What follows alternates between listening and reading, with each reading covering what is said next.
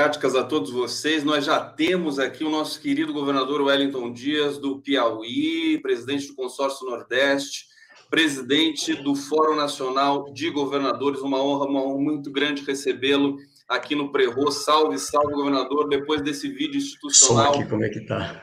Aqui do, do Consórcio Nordeste. Uma live muito especial. Preparem-se. Vamos conversar, governador. É, teremos notícias em primeira mão da reunião com os governadores. Agradecer a todos os veículos que nos retransmitem pelo Brasil inteiro, TVs é, do Nordeste, TV Piauí, TV do Ceará.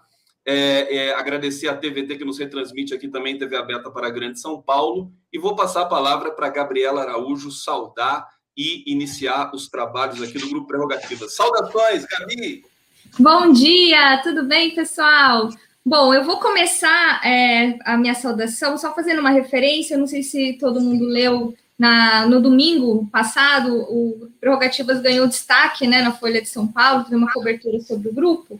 Mas uma, um ponto que eles não trataram com tanto detalhe foi que o nosso grupo é formado por advogados, juristas, professores, acadêmicos de todo o país, mas todos têm em comum também a poesia, né, a literatura, a música. Nós temos um grupo paralelo que chama até Prerro Cultural, né? A gente tem cantores, é, cantoras, músicos, historiadores, né?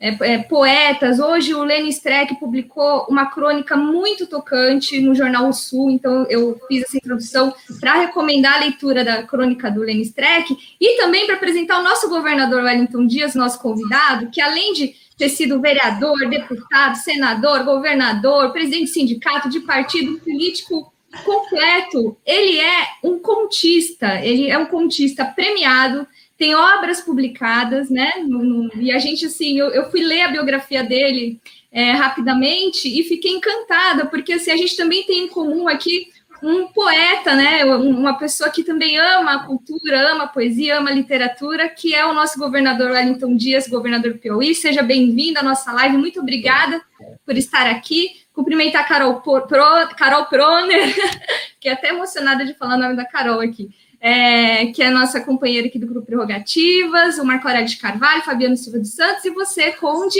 e todos que estão nos acompanhando. E depois a gente continua um pouco mais, porque hoje eu falei até demais, né, gente? Vamos lá. Fabiano.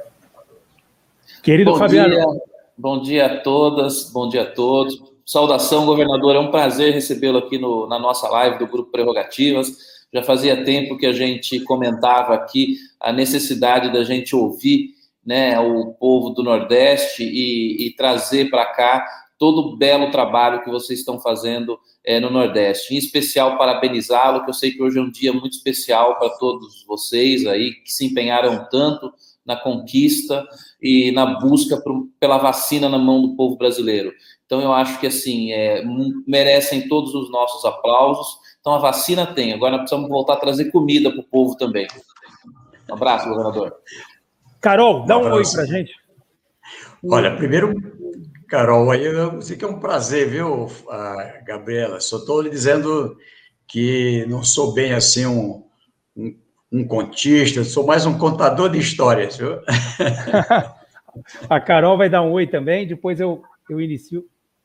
Saudação, uma satisfação muito grande, governador, tê-lo aqui conosco além de contista, escritor e uma pessoa muito querida, e nota-se também pela forma como exerce atualmente a política e o diálogo, é também o presidente do, do Fórum de Governadores, uma missão muito importante no país, ainda mais nos tempos em que os governadores agora estão cada vez, né, muitas vezes, muito confrontados com o governo federal. Então, é muito importante esse papel. Nós temos muitas questões que queremos tratar, queremos ouvi-lo sobre a Sputnik, obviamente, sobre a questão das câmaras temáticas, sobre as privatizações também, sua opinião sobre a Eletrobras, tudo isso hoje nós vamos tratar nessa manhã de sábado. Obrigada, Conde, Aurélio, Gabriela, um prazer te ver, Fabiano, prazer estar aqui com vocês. Obrigado, querida Carol. Nós vamos iniciar, portanto, a nossa live de hoje, mais uma manhã de sábado, nessa tradicional live do Grupo Prerrogativas. Quero agradecer aos colegas Conde, Fabiano Silva dos Santos, Carol Proner, Gabriela Araújo, e dizer que realmente é uma honra receber esse governador, que é um exemplo, uma inspiração para todos nós. Como falou a Gabi, foi vereador, foi deputado estadual, deputado federal, governador por quatro vezes, enfim, mudou a história do Piauí e do Nordeste. Hoje preside o consórcio enfim, do Nordeste, e também preside o Fórum dos Governadores. E é um grande escritor. Ele não falou do, de uma das grandes obras dele, que é Macambira, né? Entre todas, entre tantas outras, né? Então, queria parabenizar o governador e, para começar a nossa atividade de hoje, fazer as Mas nossas saudações. Só para lhe dizer também que é, sou um jogador que tem o mesmo nível do Chico, viu? Ah, é? Viu, Carol? Olha, já joguei lá com o Chico, o Buarque lá, é mas não dei nenhum drible nele, nem ele deu um drible em mim, viu? Foi bacana. Governador, nós também jogamos com o Chico, mas nós tivemos um problema, perdemos de 7 a 6 no campo do Politeama, no Rio de Janeiro. nós vamos ter a revanche, mas o problema é que os nossos jogadores fizeram uma espécie de proteção em linha ao Chico, e aí abriram espaço para que os jogadores do Politeama, é, infelizmente, chegassem no nosso gol, né? Que é defendido olha, pelo Leme Streck. Mas só para você saber que o, o, o, eu tenho um time de futebol aqui no Piauí que é o KLB. É, é um nome ah. belíssimo, né? KLB, aquela nossa banda de música. Nada disso. É Quilapa de Bucho, tá certo? então nós vamos jogar com o senhor também, vai ser uma alegria enorme. Continuar as nossas saudações tradicionais, agradecendo todo mundo que está nos acompanhando nas redes, todos os advogados progressistas, na figura do querido colega Felipe Santa Cruz, presidente da Ordem, e fazer saudações bastante especiais aos inspiradores do Grupo Prerrogativas, que também estão nos acompanhando, professora Veida Zancaner, professor Celso Antônio Bandeira de Melo, ao vozeiro da advocacia Antônio Cláudio Maris de Oliveira, e em memória ao amigo do governador, e a, de todos nós, que é o nosso grande inspirador e que continua vivo no melhor de cada um de nós, Luiz Carlos Sigmaringa Seixas, esse grande brasileiro, o nosso grande inspirador. Governador, eu vou passar a palavra, na verdade, para o senhor, é, para que o senhor faça um balanço dessa reunião importante. Nós estamos sendo transmitidos por um pool enorme de, de, de TVs em rede aberta e de sites também progressistas. Quero aproveitar para agradecer. É importante que o senhor faça essa fala, mas antes eu queria hipotecar a irrestrita solidariedade do Grupo Prerrogativas a cada uma das quase 500 mil famílias brasileiras que, nesse momento, chora a morte de um ente querido. E como nós desde sempre denunciamos e já sabemos, pelas ações e omissões criminosas desse governo, que infelizmente nos envergonha diante do Brasil e do mundo. Então, governador, eu queria que o senhor fizesse as saudações iniciais e já um balanço dessa reunião com os governadores, né? O, o Conde estava comentando aqui que nós damos sorte, né, Conde? Foi só marcar a live com esse grande governador que nós tivemos a aprovação da Sputnik, que traz uma esperança enorme para o Nordeste e para todo o Brasil. Por favor, governador, a palavra é sua. Exatamente, Aurélio. Primeiro, meu abraço aí para você, para a Gabriela, Carol, o Conde, aqui o Fabiano, todos que estão nos acompanhando, é, e também aqui nessa memória belíssima é, do Sigmarino. E também aqui eu quero é, lhe dizer que também nos somamos aqui a essa solidariedade aí. A gente aqui não para para pensar, a gente fala 500 mil é, pessoas que é, perderam a vida, mas Quantas, quantos filhos, quantas esposas, esposos, quantos netos, netas, amigos, enfim, fãs, enfim, é algo realmente que mexe com o Brasil inteiro. É, estamos, inclusive, essa semana, na semana passada, agora começamos na Semana do Meio Ambiente, num trabalho no Piauí, é, de estímulo a plantar uma árvore com a família, não é que uma árvore para cada um dos entes é, perdidos pelo coronavírus é, junto com a, as famílias que perderam em cada município onde eles viviam. Isso estamos estimulando os, os estados a que a gente faça é, no Brasil inteiro. Então, veja, terminamos. Ontem foi um dia é, que eu considero de vitória, de vitória porque tudo que o Brasil mais precisa é de mais vacinas. A gente sempre trabalhou variadas vacinas para ter mais alternativas de vacinas é, isso está no plano estratégico nacional, que, veja só, segue a ciência, ele foi aprovado é, em 20 de outubro, ele segue a ciência e ele ali tem aquelas famosas quatro fases, a fase 1, 2, 3 e 4, e para a gente dar conta daquelas metas, a necessidade de garantir mais vacina. E fomos a campo.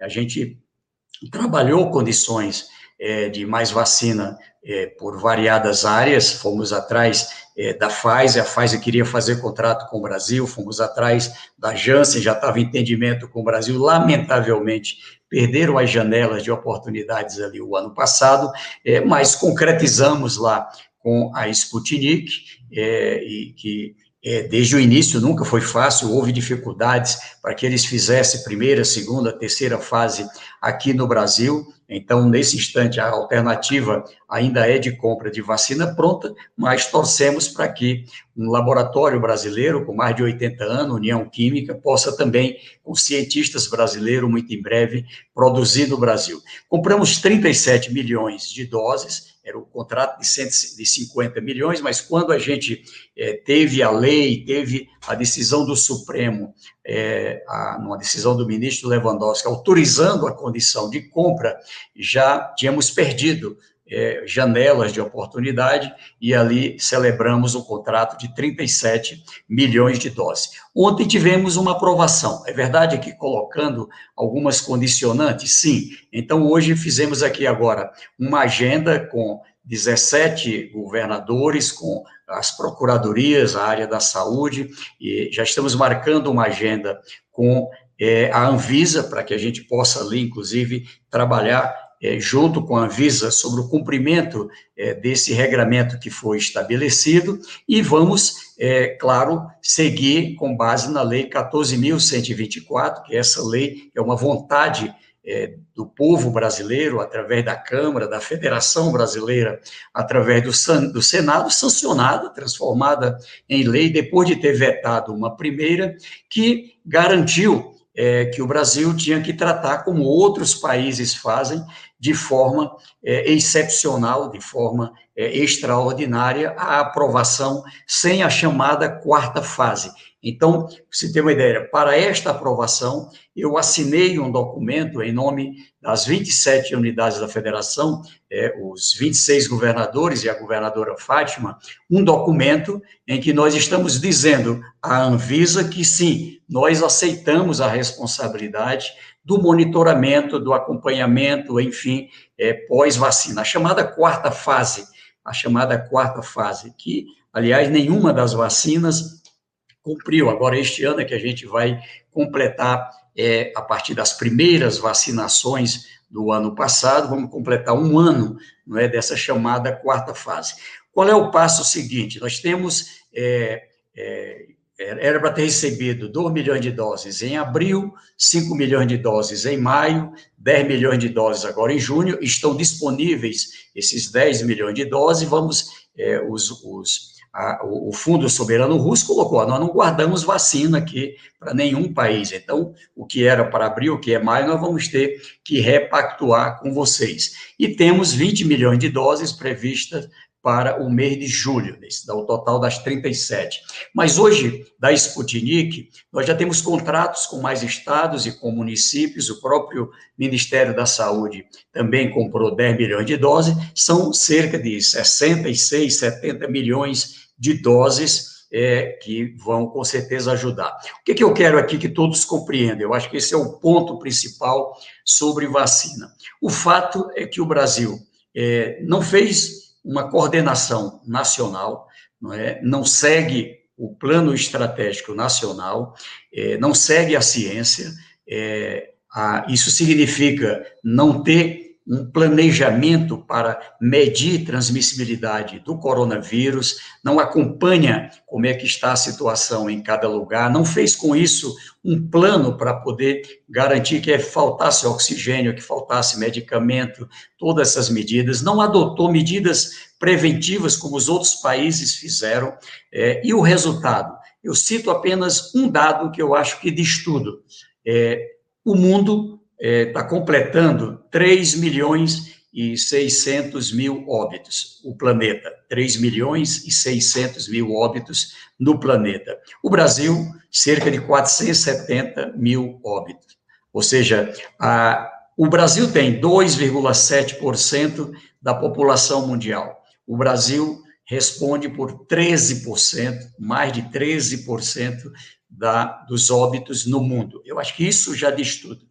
É, ou seja, o Brasil, o que tivemos de óbito aqui no Brasil, ela é algo aí como quatro vezes a média mundial. Então, eu acho que isso aqui já mostra é, o tamanho da tragédia, do desastre, enfim, que tivemos aqui no Brasil. E a vacina Sputnik, sim, mas estamos atrás. Ontem mesmo fiz uma agenda com a OMS, a Organização Mundial da Saúde, com a ONU, é, que tivemos uma agenda anterior. Vamos receber mais doses de vacinas 4 milhões de doses agora em junho. Ontem me foi apresentado o cronograma.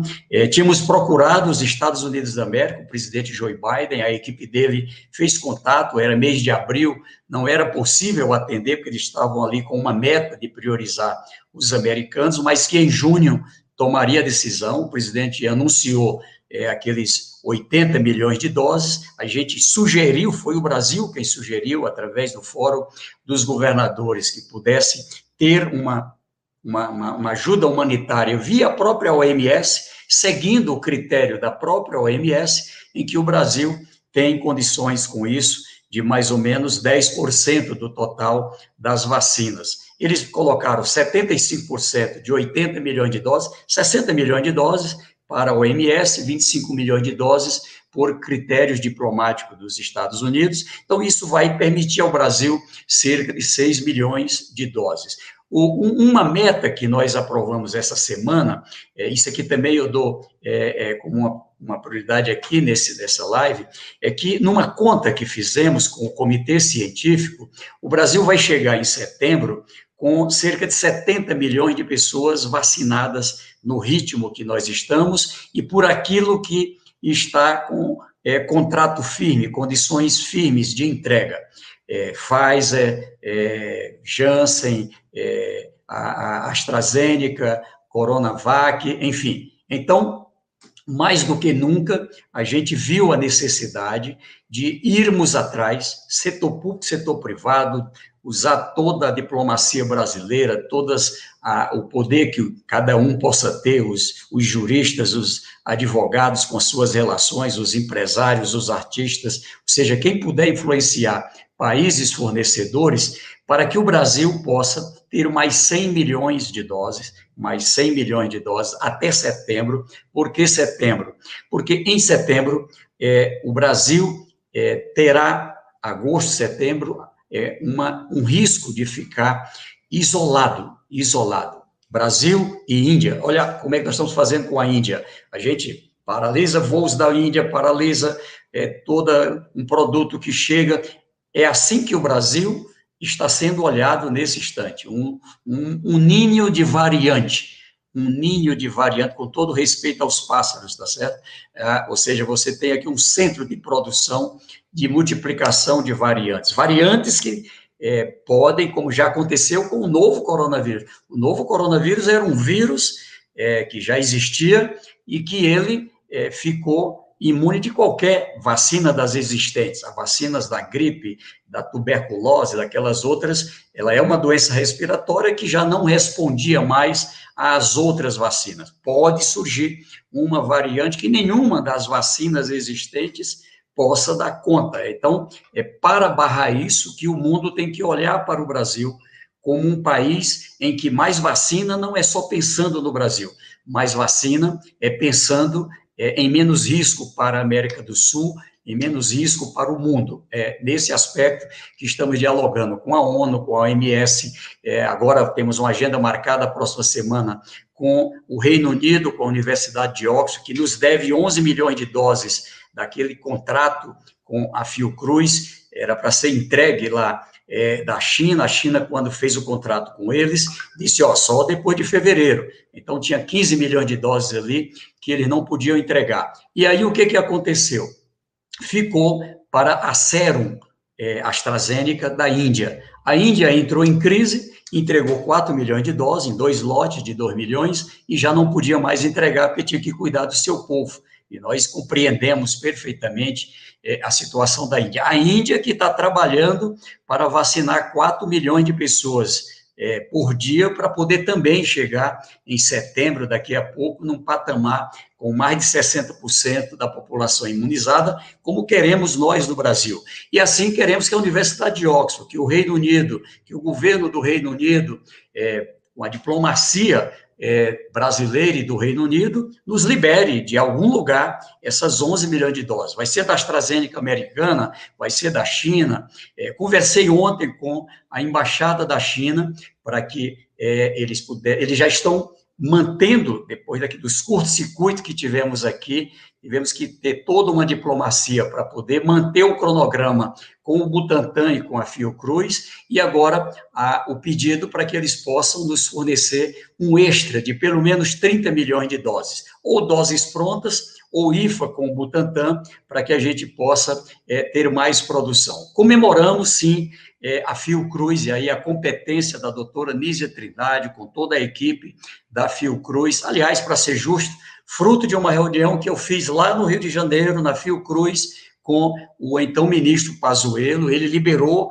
recursos ali para poder a gente ter as condições de obras e de equipamentos e agora poder a Fiocruz ter a antecipação de transferência tecnológica para produzir IFA no Brasil. Isso é liberdade para o Brasil é, poder dizer como é que vai produzir. Talvez chegue aí a 30 milhões de doses por mês ou mais. A mesma coisa estamos trabalhando com o Butantan, com a Butanvac, temos que apoiar para que a Anvisa agilize, a política não atrapalhe, para que a gente tenha as condições pela ciência, pelos cientistas brasileiros, ter essa alternativa de vacina e, com isso, garantir é, essa meta. Ou seja, é, se o Brasil chega a uma situação, e o caminho aponta para isso, em que nós vamos estar aqui com cerca de é, 20, 20 e poucos por cento vacinados em primeira e segunda dose, em setembro, e o mundo com 50, 60, 70%.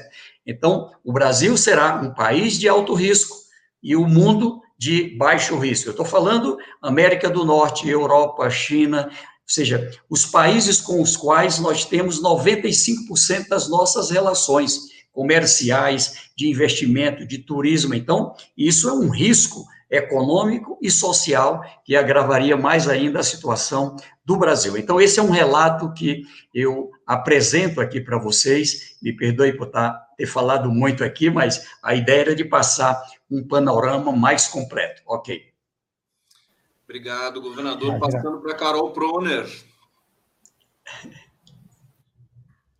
Um prazer. Já ah, entrando na questão da vacina também, porque a decisão da Visa nós esperávamos com muita ansiedade. Aqui no próprio canal aqui do Prerrogativa e do Conde, nós fizemos, ah, acho que se eu não me engano, dois finais de semana, um, um, uma live discutindo esse tema juridicamente, e em especial nós discutimos especialmente a questão desse modelo de autorização excepcional e temporária que, que desde o início era a intenção dos governos do Nordeste, né? A, a, a, aquilo que foi autorizado finalmente, que é a autorização excepcional e temporária, que foi o que foi aprovado ontem pela Anvisa. É verdade, governador, que algumas eh, restrições, digamos, foram, foram eh, impostas, digamos assim. Eu posso falar eu entendo a, a questão toda da diplomacia que vem de muito tempo nessa questão. Eu considero que algumas restrições eram até desnecessárias, como o fato de que se algum dia alguma dessas vacinas trouxer qualquer tipo de problema, ou seja reprovada, terão suas suas aplicações, obviamente, imediatamente suspensas e tantas outras questões que talvez nem fossem necessárias, é, obviamente, e talvez nem tenham sido da mesma forma exigidas para outras vacinas, como é o caso da Coronavac, ou mesmo da AstraZeneca. Mas, em todo caso, eu acho que é uma, uma notícia que temos que celebrar. Me parece que passaremos por uma fase de monitoramento dessas doses, dada a modalidade de importação, e esse monitoramento, tenho certeza, pelos resultados no mundo inteiro, foram muito bem sucedidos, e que nós teremos logo, logo uma aprovação mais ampla para que essas 66 mil doses, eu não entendi bem os números, mas era uma quantidade muito grande, que pudesse imunizar mais de 30, é, mil, não, milhões de doses mais de 30 milhões de pessoas poderiam ser beneficiadas é, no momento em que essas importações iniciais dos estados pudessem puderem ser efetivadas. Então, eu acho que aqui é, a decisão da Anvisa ontem entrou num processo de racionalidade eu, eu, é muito importante com relação à saúde pública. Eles mesmos mencionaram que é, os votos justificaram a autorização fática que é dada quando o benefício pode superar o risco e confere celeridade ao enfrentamento da Covid-19. Eu ia fazer uma pergunta sobre isso, que era justamente a resposta que o governador já deu, e eu quero saber como é que está essa situação, se se considera que essa própria resposta da Anvisa é também uma reação ao que estamos vendo na CPI. É muito constrangedor ver o governo federal não respondendo a 53 e-mails da Pfizer. Não foi um ou outro, foram 53 e-mails que a gente consegue agora constatar é o descaso, é a sonegação das vacinas e é, é a consequência né, contra a vida das pessoas. Então, muito obrigada. Carol, eu que agradeço, é, Carol, e te colocar assim, vou, vou começar do final. A Sputnik é apenas mais um episódio que demonstra é, que o país não é, priorizou é, coisas que são extremamente prioritárias, como vacina. É, vou colocar aqui três exemplos. É, o mundo, se a gente olhar, eu vou pegar aqui a Itália. A Itália, que ali, naquele primeiro momento, o vírus ainda muito desconhecido, foi pega também desprevenida, uma propagação muito forte, é um país que recebe pessoas do mundo inteiro, né, enfim, pelo turismo e outras coisas, e o resultado, a Itália foi o primeiro país que entrou fortemente em colapso. Mas se a gente examinar o que aconteceu e eles têm suas crises políticas, eles têm os seus problemas internos, mas eles priorizaram a vida. E ali foi é, os, o governo central que se organizou com toda a sociedade, setor público, setor privado, foi atrás não é, da, da ciência e ali adotou medidas. É, se a gente pegar a proporção de óbitos da Itália, é, em relação ao Brasil, no Brasil, nós teríamos hoje 250 mil pessoas que não teriam morrido, só para a gente ter uma. Nós teríamos salvos 250 mil pessoas, só para colocar uma ideia. Se eu pegar os Estados Unidos, ali com. É, que nós tínhamos algo parecido com o Brasil, com o Trump, ou seja, o negacionismo, é, a falta é, de centralidade, enfim. E você teve ali uma situação em que chegamos também a, a mais de 4 mil óbitos por dia, uma situação grave, mais de meio milhão de óbitos ali. E aí entra o presidente Joe Biden, ele adota é, as medidas seguindo a ciência. Olha a situação dos Estados Unidos, tanto em relação à redução drástica na propagação do vírus é, e também em relação a o que ele o que ele fez com vacina, ou seja, chegando aí a, a mais de 4 milhões de vacinados por dia, é, muito rapidamente já tem lá agora está chegando a próximo de 60% da população com mais de 18 anos com primeira e segunda dose. Aqui no Brasil, essa vergonhosa coisa de uma vacina como a Pfizer, que você toma a primeira dose e a ciência recomenda em 21 dias a segunda dose. Né? Aqui, porque não tem vacina, a gente deixa para três meses depois. Olha só que, que loucura que é, nós chegamos. Então, eu digo isso para que você compreenda não é, como é que vai acontecer. É, nós tivemos uma negação com a Coronavac, eu me lembro da disputa. É, um dado momento, e aqui o governador Dória colocou com a Sinovac 6 milhões de doses no Brasil em dezembro. 100 milhões de doses, o povo morrendo e as doses ali, numa disputa aqui, aprova, não aprova, é, vai virar jacaré, coisa do tipo, enfim, resultado, é, a gente atrasou e perdeu muitas vidas ali. É, esse contrato da Pfizer já está mais conhecido hoje, eu cheguei como governador e outros governadores a ver o cronograma de entrega, um cronograma de entrega, a gente teria tido já pelo menos 25 milhões de doses da Pfizer, não é, que deixamos de ter. Ou seja, quantas vidas nós deixamos de salvar por falta é, de um contrato como esse. É, cito a própria Pfizer, semelhante foi feito agora com a, a, a, a Sputnik, é, que não iam aprovar porque é, tinha lá a obrigação do Brasil assumir alguns compromissos, porque a aprovação, repito, ela é emergencial no mundo inteiro, ela só tem primeira, segunda, terceira fase. Tiveram países que começaram a usar na segunda fase, pelo desespero e pela confiança na ciência também, e deu certo. Mas primeira, segunda e terceira fase. Para fazer a quarta fase, que é essa em que você vacina em massa e acompanha a vacinação, nenhum país, a rigor, fez, está fazendo no risco mesmo, tá certo? É por isso que chama-se aprovação emergencial, aprovação excepcional. É, é uma excepcionalidade, é uma emergência. Então, o que, que nós fizemos, os governadores? Fomos ao Congresso Nacional. Congresso, nós, os governadores, chamei os municípios, aqui com os municípios, nós estamos dispostos a assumir responsabilidade pela necessidade de vacina. A Pfizer só foi aprovada no Brasil porque nós assumimos responsabilidade é, lá no acompanhamento, para saber. Isso acontece com a AstraZeneca também. Então, eu encaminhei de forma muito segura essa, essa, assumindo essa responsabilidade. Qual é a expectativa? Veja só, o que, é que tem de ruim na decisão? Nós temos mais de 10 milhões de doses para receber em junho e vamos ter um limite. Provavelmente esse limite vai ficar no máximo de 4 milhões, provavelmente, tá certo? 1% da, da, da população. Mas aceitamos, aceitamos. Estamos agora nos preparando com a Fiocruz, com a academia, enfim, para montar um observatório não é, para poder rapidamente esse acompanhamento, cumprir as regras. Por quê? Porque sabemos que é, quanto mais opções de vacinas, melhor. Então, o Brasil tem que ter um cardápio de variadas vacinas e, ao mesmo tempo, autonomia, que o Brasil é da elite da produção de vacinas no mundo.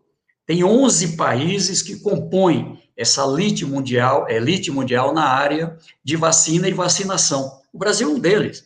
Que país do mundo tem uma rede SUS, uma rede do Sistema Único de Saúde, é, com é, aproximadamente 37 mil postos de vacinação, com equipes, com médicos, com enfermeiras, com pessoas preparadas para vacinação, com capacidade de armazenagem. Quer dizer, Veja, esse é um problema que está enfrentando, por exemplo, a Índia, tá certo? É um problema, porque eles têm essa dificuldade. Então, o que eu estou lhe dizendo é que é, o Brasil, é, que sempre esteve na linha de frente, tá, entrou atrasado nessa área. O Brasil, o que a gente quer é que tenha essa autonomia, por isso que é importante a transferência tecnológica para a Anvisa, transferência tecnológica para o Butantan, é, uma vacina brasileira como a Butanvac, transferência tecnológica já feita pela Sputnik para a União Química. O Brasil não só vai vacinar rapidamente, está preparado para o futuro, porque a gente vai ter que ter um, lá na frente mais vacinação, como a gente já tem para a gripe, como a gente tem para outras doenças, e o Brasil vai poder ajudar nossos irmãos aqui da América do Sul, da África, de outros países. O Brasil é para ser um país que vai estar tá participando é com excedente de vacina para a OMS, como sempre foi. Por isso que quando eu chego lá na ONU, na OMS, nós estamos dizendo, olha, estamos falando de um país que sempre participou de ajudas humanitárias do mundo. Hoje somos nós que estamos precisando. Nos ajude humildemente nos ajuda. E não é doando, nós compramos, tá certo? Então, eu quero aqui com essas palavras lhe dizer que sim, nós vamos ter um atraso, mas é, essas vacinas vão ajudar a completar essa meta de mais 100 milhões de doses que é, queremos alcançar até setembro. Veja que o calendário oficial vai até dezembro para atingir essa meta. Seria um desastre, um desastre para o Brasil. Então, por isso que esse é o nosso foco e salvar vidas. Governador Wellington Dias, eh, o Marco Aurélio quer dar um recado antes da gente colocar aqui o segundo bloco do, da nossa live, querido Marco. Muito rapidamente, Conde, veja, eh, nas redes do Prerrogativas, o Arnóbio Rocha fez um comentário muito importante que, de certa forma, está inquietando eh, todas as pessoas que já tiveram a oportunidade de tomar a vacina da Pfizer ou que ainda estão aguardando, né? Ele disse: vejam a gravidade da afirmação do governador Wellington Dias. A Pfizer teria que ser aplicada a segunda dose em 21 dias, e por falta de vacinas, o risco de se passar 12 semanas entre uma dose e outra. Nós já vimos, inclusive, artigos científicos falando sobre o prejuízo que isso pode acarretar na imunização. Muito grave essa situação, enfim, pela qual o país está passando. Querido Conde, vamos prosseguir. Vamos lá, bacana. Eu quero agradecer aqui eh, João Cândido Portinari, que apareceu Opa. aqui, deixando saudações para o Grupo Prerrogativas, para o governador Wellington Dias. Já vou trazer uma imagem, um desenho, governador, que o nosso querido internauta ouvinte eh, eh, nos mandou aqui, uma coisa muito delicada, muito bonita. Olha só, ele fez um desenho do governador. É o, é o João Pedro de Oliveira Mercedes que se uh, uh, ele diz que é o melhor desenhista autista do mundo, grande garoto que assiste a gente aqui, vou colocar mais uma vez, e você está com a faixa de presidente aqui, viu, governador? Olha só. Depois Essa ideia de governador do Piauí. Eu agradeço, viu? E depois você vai me mandar, eu quero aí, vou fazer um quadro aí para mim, um bom prazer. É, eu vou colocar um vídeo institucional aqui, é, sobre o governador. Na sequência, vou trazer uma pergunta. Vamos lá.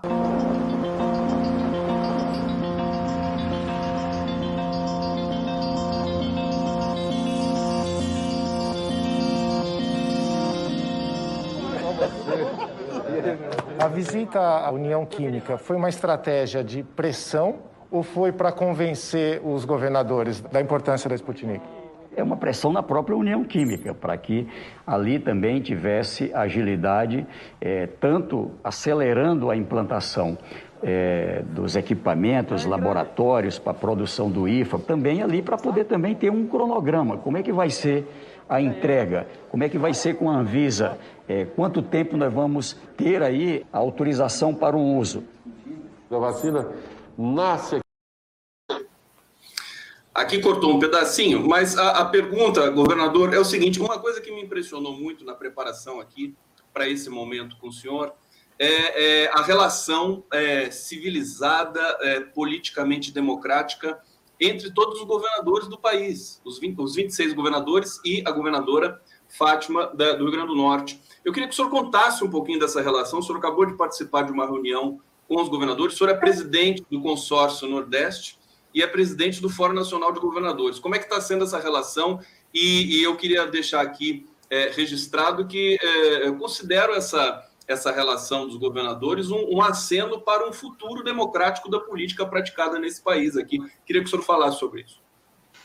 Olha, Conde, primeiro, assim, a, a política, eu aprendi, é, se ela tem como centro é, o interesse público, o interesse do povo, isso não é um jogo de palavras, é, isso facilita não é, os passos seguintes. Ah, eu tive o privilégio de é, militar ainda no movimento é, é, de, de, de, estudantil, ainda no, no ginásio, como a gente chamava na época, o ensino fundamental, nos grêmios, depois é, fui para o movimento dos escoteiros, movimentos nas comunidades de base da Igreja Católica, depois é, ali é, em movimentos é, de sindical, eu fui presidente da Associação do Pessoal da Caixa, da, da FENAI, que é a Federação da Caixa, da, fui da, criador da Central Única dos Trabalhadores, a, a condição de poder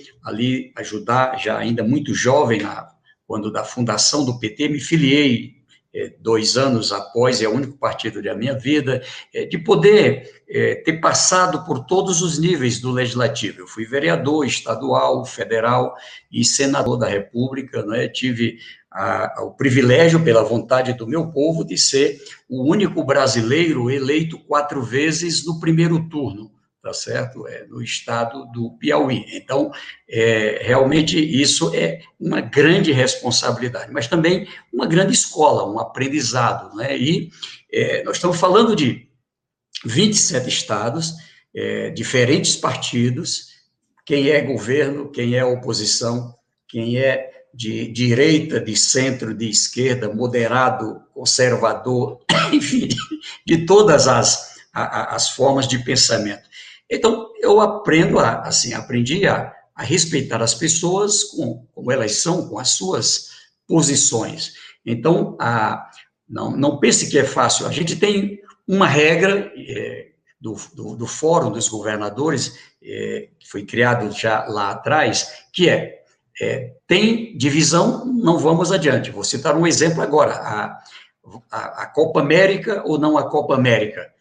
Quando sentimos que tinha divisão, então, assim, mas fica parado? Não. Os estados que têm posição contrária têm o direito é, de se organizar e se manifestar, mas não é em nome do Fórum dos Governadores. É, a, a, a, Carta do Clima, não é? 24 estados assinamos, então é em nome do Fórum dos Governadores, tá certo? Então, quando a gente tem, assim, pelo menos dois terços, é, a gente coloca em aprovação. E é interessante porque, à medida que o tempo passa, isso ganha confiança, não é? Ou seja, a gente é, trata vamos dizer assim, com base científica, principalmente, não é? é essa, é uma grande diferença. Eu fico imaginando se o Brasil tivesse seguido a ciência. Aqui eu já trago um pouquinho, puxando a sardinha para o Nordeste, tá certo? É, o comitê científico passa muitas vezes para muita gente, e eu quero aproveitar aqui para clarear isso, ela nasceu antes da pandemia. É, é, é, um compromisso mesmo, é um propósito do consórcio Nordeste de apostar na ciência. Né? Nós temos, nesse instante, no consórcio Nordeste, 18 câmaras setoriais é, que estão tratando de 18 temas estratégicos. Cada dois temas é coordenado por um dos governadores, mas, por exemplo, o, a Câmara Setorial da Educação. Aqui é pura ciência. Nós vamos ter que tratar não é? Como é que a gente lidava com a pandemia na educação, é emergencial, mas como é que a gente trabalha a boa, a boa performance do Ceará é, na educação na idade certa, a educação na idade certa, com sucesso, não é? Hoje um dos é, melhores do Brasil. É, como é que a gente faz isso é, para todo o Nordeste? Tá certo? O trabalho, por exemplo, é, da, de Pernambuco, ali com o porto digital, ou seja, a tecnologia não é presente é, na vida é, para gerar emprego, renda, enfim, nesse mundo novo. Nós vamos trabalhar agora essa ideia do mundo digital para todo o Nordeste. O Piauí, por exemplo, com o Piauí conectado. É um estado como o Piauí, que vai ser o primeiro do Brasil a ter 224 municípios, todos os municípios com é, é, fibra ótica, integrado por fibra ótica, ou seja, poder ter, como a gente já tem. Qual é o estado brasileiro que tem já ensino técnico em todos os municípios? Piauí. Qual é o estado brasileiro que já tem dois terços é, com ensino superior? Você vai, lembra daquela cidade, Guaribas, aquela cidade que foi o símbolo do Fome Zero lá atrás? É, eu convidei agora o presidente Lula para a gente ir lá em Guaribas, para ele participar da formatura da primeira turma de bacharelado em administração que estudou em Guaribas, pela Universidade Federal do Piauí. Ou seja, nós vamos chegar a todos os municípios com educação superior este ano. Ou seja, todos os municípios ter é, creche, ensino infantil, ensino fundamental, médio, técnico, é, superior e pós-graduação já ampliando também. Então, eu, como é que a gente trabalha isso para o Nordeste? Estamos fazendo agora o Nordeste conectado, energias limpas Nordeste, turismo Nordeste, infraestrutura Nordeste, ou seja, relações internacionais Nordeste. Então, por que, que eu vou fazer uma. Por que, que a gente não cria uma Embratur Nordeste? Por que, que a gente não cria uma Hollywood Nordeste? Por que, que gente, ou seja, eu estou falando é, de que uma integração como essa, planejada, e em tudo isso a ciência. Em tudo isso a ciência. E o senhor acha, só para complementar, que essa experiência com o consórcio Nordeste, ela pode é, valer para os 27 estados? Quer dizer, isso, isso de, uma, de uma maneira já ocorre com, com, com a sua presença, quer dizer, nas duas instâncias nesse momento, governador? Sim, nós temos colaborado com a nossa experiência com as outras regiões. Hoje nós temos o consórcio da Amazônia, né? o consórcio da Amazônia era o governador Valdez, que estava coordenando, agora o Flávio Dino, que eu brinco com o governador Flávio Dino, que ele é do Nordeste, ele é do Norte, ele é do Centro-Oeste, e se a moçada lá do Rio Grande do Sul não tiver cuidado, ele vai aproveitar a ferrovia Norte-Sul e vai virar Sudeste. Isso.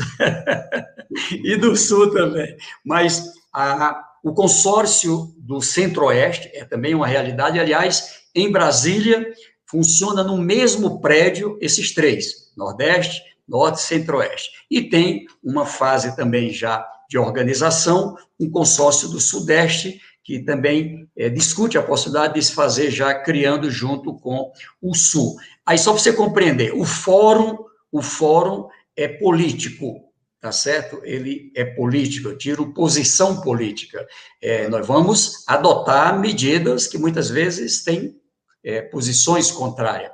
O consórcio, ele é mais técnico, ele é mais administrativo, ele é mais de gestão, com base na lei de consórcio brasileira. Eu tive o privilégio de, antes da lei do consórcio no Brasil, isso ajudou o Brasil, modéstia à parte, criamos um consórcio para a área de saneamento, municípios estado, é, na área do saneamento, lá no meu estado, que a fez avançar.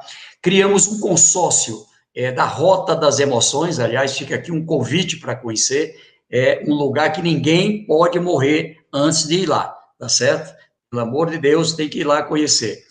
Jericoacoara, Camusim, no Ceará, Delta do Parnaíba, Barra Grande, no Piauí, Lençóis Maranhense. Isso aqui está a partir do Aeroporto Internacional de Parnaíba, com voo de Campinas, voo é, do Recife, enfim, você está ali a, a, um, a um, raio de 100 quilômetros. É, então, é, é, isso aqui foi criado com base numa modelagem que envolvia muito mais complexo: município, Estado, União e setor privado, tá certo?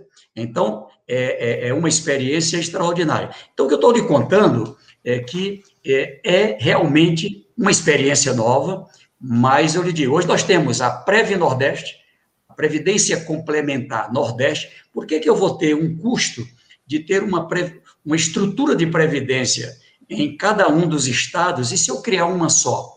Né, eu tenho um fundo mais robusto que permite condições de melhor aplicação em favor dos servidores. Eu tenho, inclusive, a evitar que apareça alguém que, é, quando eu junto nove estados, não é, com nove procuradores, com nove é, equipes técnicas, isso tem, inclusive, mais segurança não é, é, é para é, que a gente evite desvios, coisas do tipo. Nós temos o, a segurança Nordeste, já é uma realidade. Você vai lá em Fortaleza, tem lá uma inteligência Nordeste que integra com as áreas de inteligência. Foi isso que fez a região reduzir em 40% o crime. Lembra aí, é, há bem pouco tempo, a situação que estava no Rio Grande do Norte, no Maranhão, no Ceará, em Alagoas, dá uma olhada. A queda na violência no Brasil, modéstia à parte, 70% a 80% dela é em razão da redução da violência no Nordeste, que é muito alta, que é muito alta ainda. E a gente está trabalhando agora é, para ter uma. A gente teve agora, vamos ter agora terça-feira uma reunião é, ajudada pela Embaixada da Itália, do governo da Itália, com o Grupo Leonardo, onde a ideia é da gente trabalhar um projeto com tecnologia avançada para criar um cinturão de proteção Nordeste. Não entrar arma nem droga, tá certo? Ter é, é, toda a fronteira seca, a fronteira molhada. Então, eu estou citando coisas aqui da pauta do Brasil, da pauta do Brasil. É, então, é em nome disso que é, eu acho que sim, é uma experiência que vale a pena multiplicar. Parabéns, governador. De... Pode falar, Marco. Desculpa, eu quero, antes da Gabi e o Fabiano fazerem as suas reflexões, queria parabenizar, governador. Os governadores progressistas do Nordeste estão dando um exemplo para o país e para o mundo. Nós tivemos a alegria de receber o seu colega, o governador Rui, e a grande alegria de receber, enfim, a colega Fátima Bezerra, que é realmente uma inspiração para todos nós. Ela tem feito um trabalho incrível enfrentando o machismo estrutural, entre tantas outras coisas, e é uma inspiração para todos nós. A importância da sua fala ela tem, na verdade, um significado e um alcance que talvez as pessoas não imaginem. Essa ação do consórcio, por exemplo, na área da saúde, para compra de medicamentos, né, possibilitando, entre outras coisas, em escala, melhores preços, articulação para compra das vacinas, enfim, para o enfrentamento da pandemia e de outros males, né? O senhor tem feito um trabalho realmente incrível e nas redes as pessoas estão falando que esse é o gabinete paralelo do bem, né? O senhor agiu nas missões do governo e foi muito corajoso. Eu queria, antes de passar para a Gabi, também parabenizar o nosso querido colega Rafael, que é seu secretário de Fazenda, um jovem, brilhante é, executivo, que trouxe realmente luzes para o Conselho do, da Fazenda, né? Ele é presidente também do Conselho dos Secretários de Fazenda, realmente é o Piauí no centro do país, né? Como eu disse para meu querido colega Galeno, que está nos assistindo, que é um grande artista aí da Parnaíba. Então, agora a pergunta da Gabi Araújo. Ô, Conde, você ia perguntar alguma coisa? Não, não, eu só ia eu... celebrar, fazer o registro, agradecer a grande audiência, ao público Enorme. que está nos prestigiando aqui com muitos comentários e passar para a Gabriela Araújo. Governador, eu vou voltar para a vacina, porque eu ainda estou com muitas dúvidas aqui, então desculpa a gente voltar um pouquinho na pauta da vacina, depois a gente continua outras pautas. Com relação a essas restrições, que eu acho que é a grande dúvida que ficou assim, tá todo mundo perguntando. Essas, a Anvisa aprovou a importação da Sputnik, mas colocou algumas restrições, como, por exemplo, cada estado só pode aplicar em 1% da população, né? E também não são todos que podem se vacinar, pelo menos por enquanto, de acordo com a Anvisa. Então, só, só mulheres em, em período de, de fértil, né? Grávidas, maiores de 60 anos. Então, a minha dúvida é a seguinte: qual vai ser a logística, né? Para quando está previsto uh, o primeiro lote, por exemplo, vai ser importado só 1% para cada estado, ou vocês pretendem importar um lote maior e distribuir para os outros estados da federação? Vocês pensam em redistribuir as vacinas? E como que vocês vão direcionar a aplicação dessas doses para o público-alvo? Então, a minha dúvida é muito com relação mesmo à logística. Né? E se tem alguma previsão, já emendando, se tem alguma previsão dessas restrições também caírem, se vocês estão batalhando para isso. Obrigada, governador. Olha, Gabriela, muito boa sua pergunta. E é, veja só, primeiro, é, nós vamos é, sustentar o contrato total. Né? Nesse contrato, o que, que ele tem de bom? É, desde o começo, aliás, a nossa primeira previsão era para julho. A ideia era que o Brasil alcançasse até o mês de julho, ó, mês 7, é, mais de 60% da população é, com mais de 18 anos ou de 16, dependendo do que a ciência for recomendando, vacinados, tá certo? É, em abril, para você ter uma ideia, vou dar esse dado aqui é importante, às vezes as pessoas não entendem, ah, por que, que não vacina primeiro o jornalista, não vacina primeiro, é, enfim, é uma, é uma disputa realmente, os advogados, porque, e todos merecem a, a vacina, por exemplo, que quando a comida é pouca, meu pirão primeiro, e nesse caso, eu digo aqui com todas as letras: o Brasil, seguindo o Plano Nacional de Imunização, o plano estratégico de 20 de outubro, segue a ciência. Segue a ciência. O que, que disse a ciência? Nós já tínhamos ali uma experiência, março, abril, maio, junho, julho, agosto, setembro, quando pactuamos em outubro, 20 de outubro, é, o plano estratégico. E o que que disse? A gente aqui, olhando o que aconteceu com o Brasil e no mundo, as pessoas com mais de 60 anos são mais vulneráveis ao vírus. Ao ser infectado, é, precisam de hospitalização, e aqui responde a 70% das hospitalizações. Esse grupo, que tem é, é, mais de 60 anos, também responde por mais de 70% do, dos óbitos, juntamente com os que têm comorbidades. A gente queria proteger nosso exército, proteger o exército que ia cuidar das pessoas. Então, por isso o pessoal da saúde, por isso o pessoal da saúde. As pessoas com deficiência se definiu ali o que, que se enquadrava nas comorbidades. E assim os indígenas, que são mais vulneráveis mesmo é, é, a qualquer doença, não é só ao coronavírus, né? E assim os quilombolas, que normalmente vivem um pouco mais isolados, etc. Então, por isso o primeiro grupo.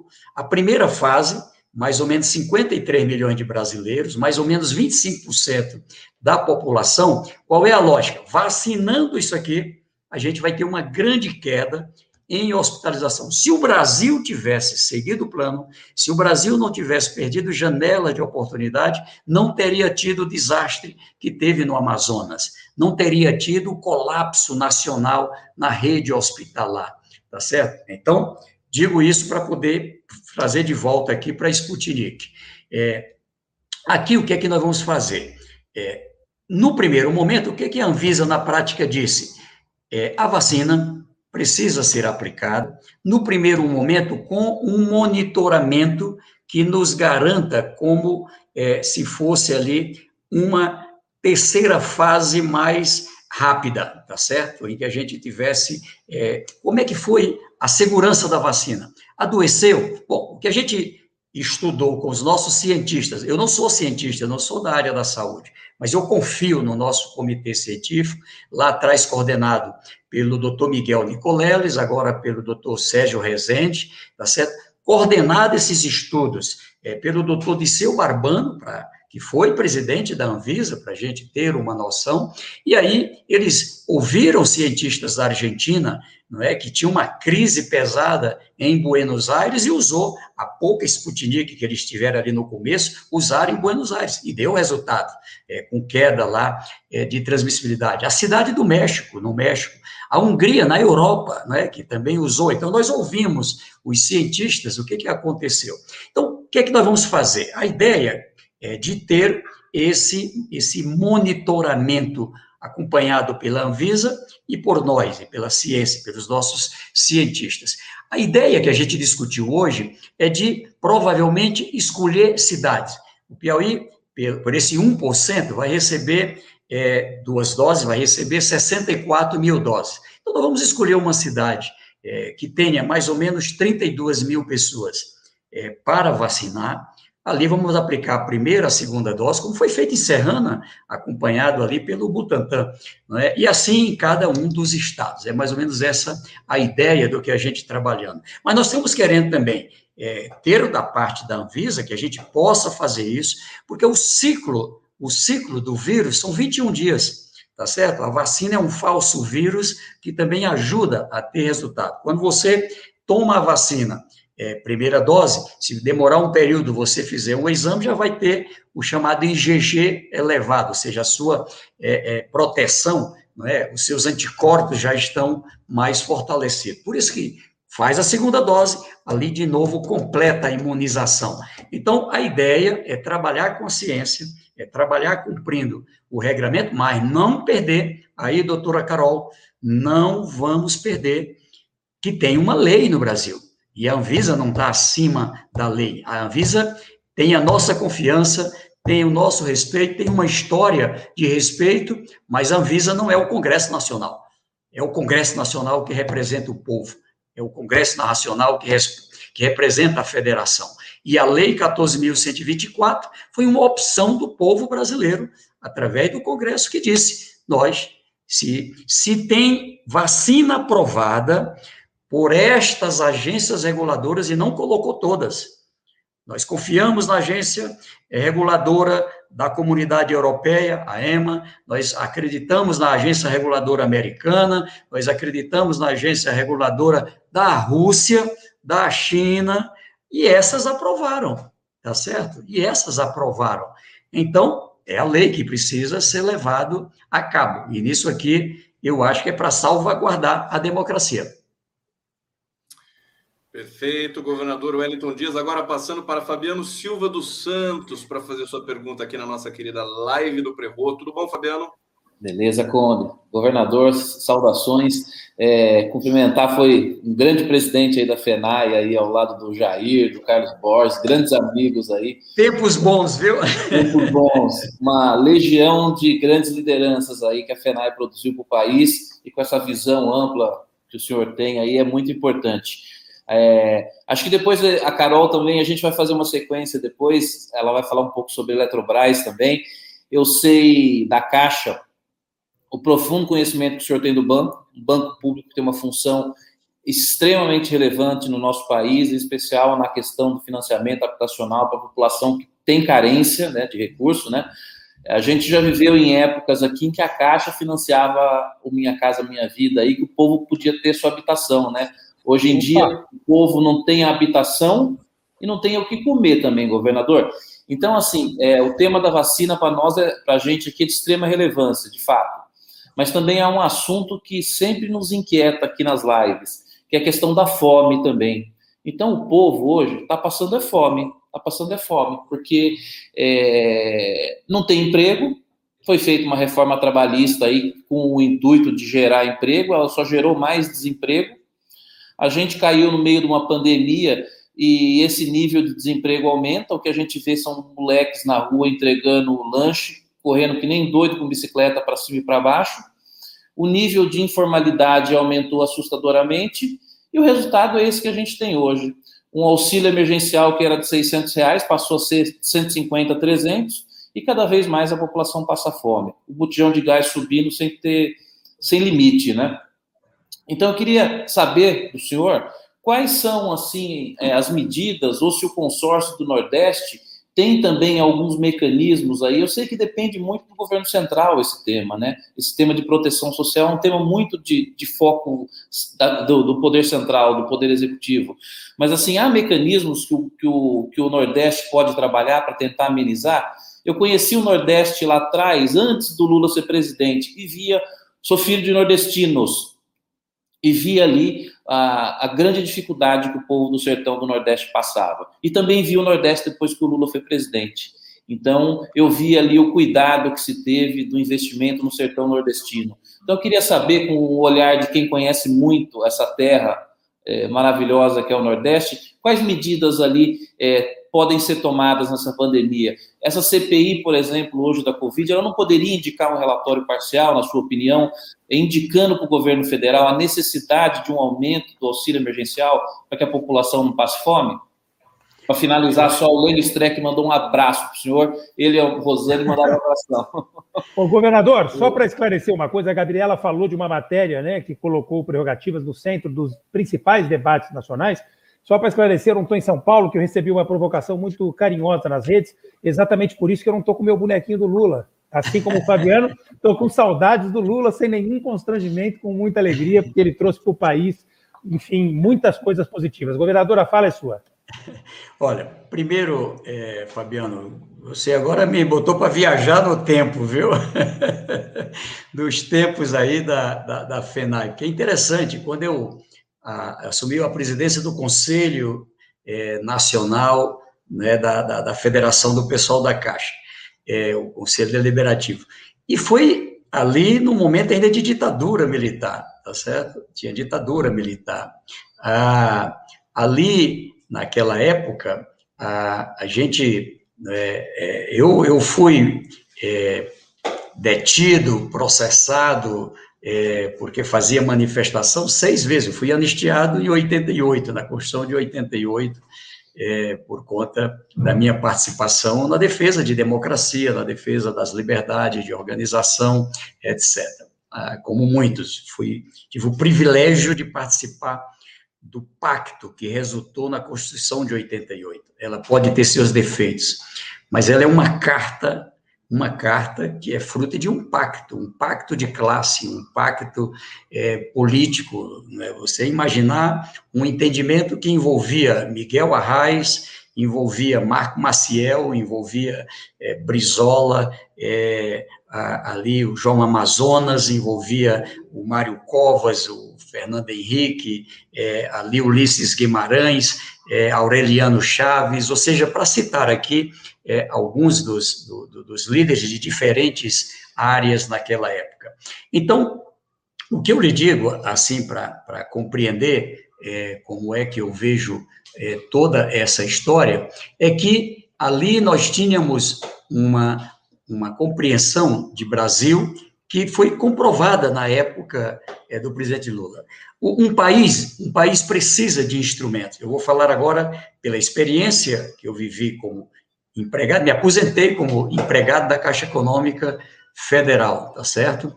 É, e é, é uma, uma empresa pública, uma empresa pública, num país em que qualquer pessoa que tenha capital pode montar um banco, ou seja, você pode montar o Bradesco, pode montar o Itaú, pode montar, pode montar inclusive um banco estrangeiro, Nosso país tem essa liberdade.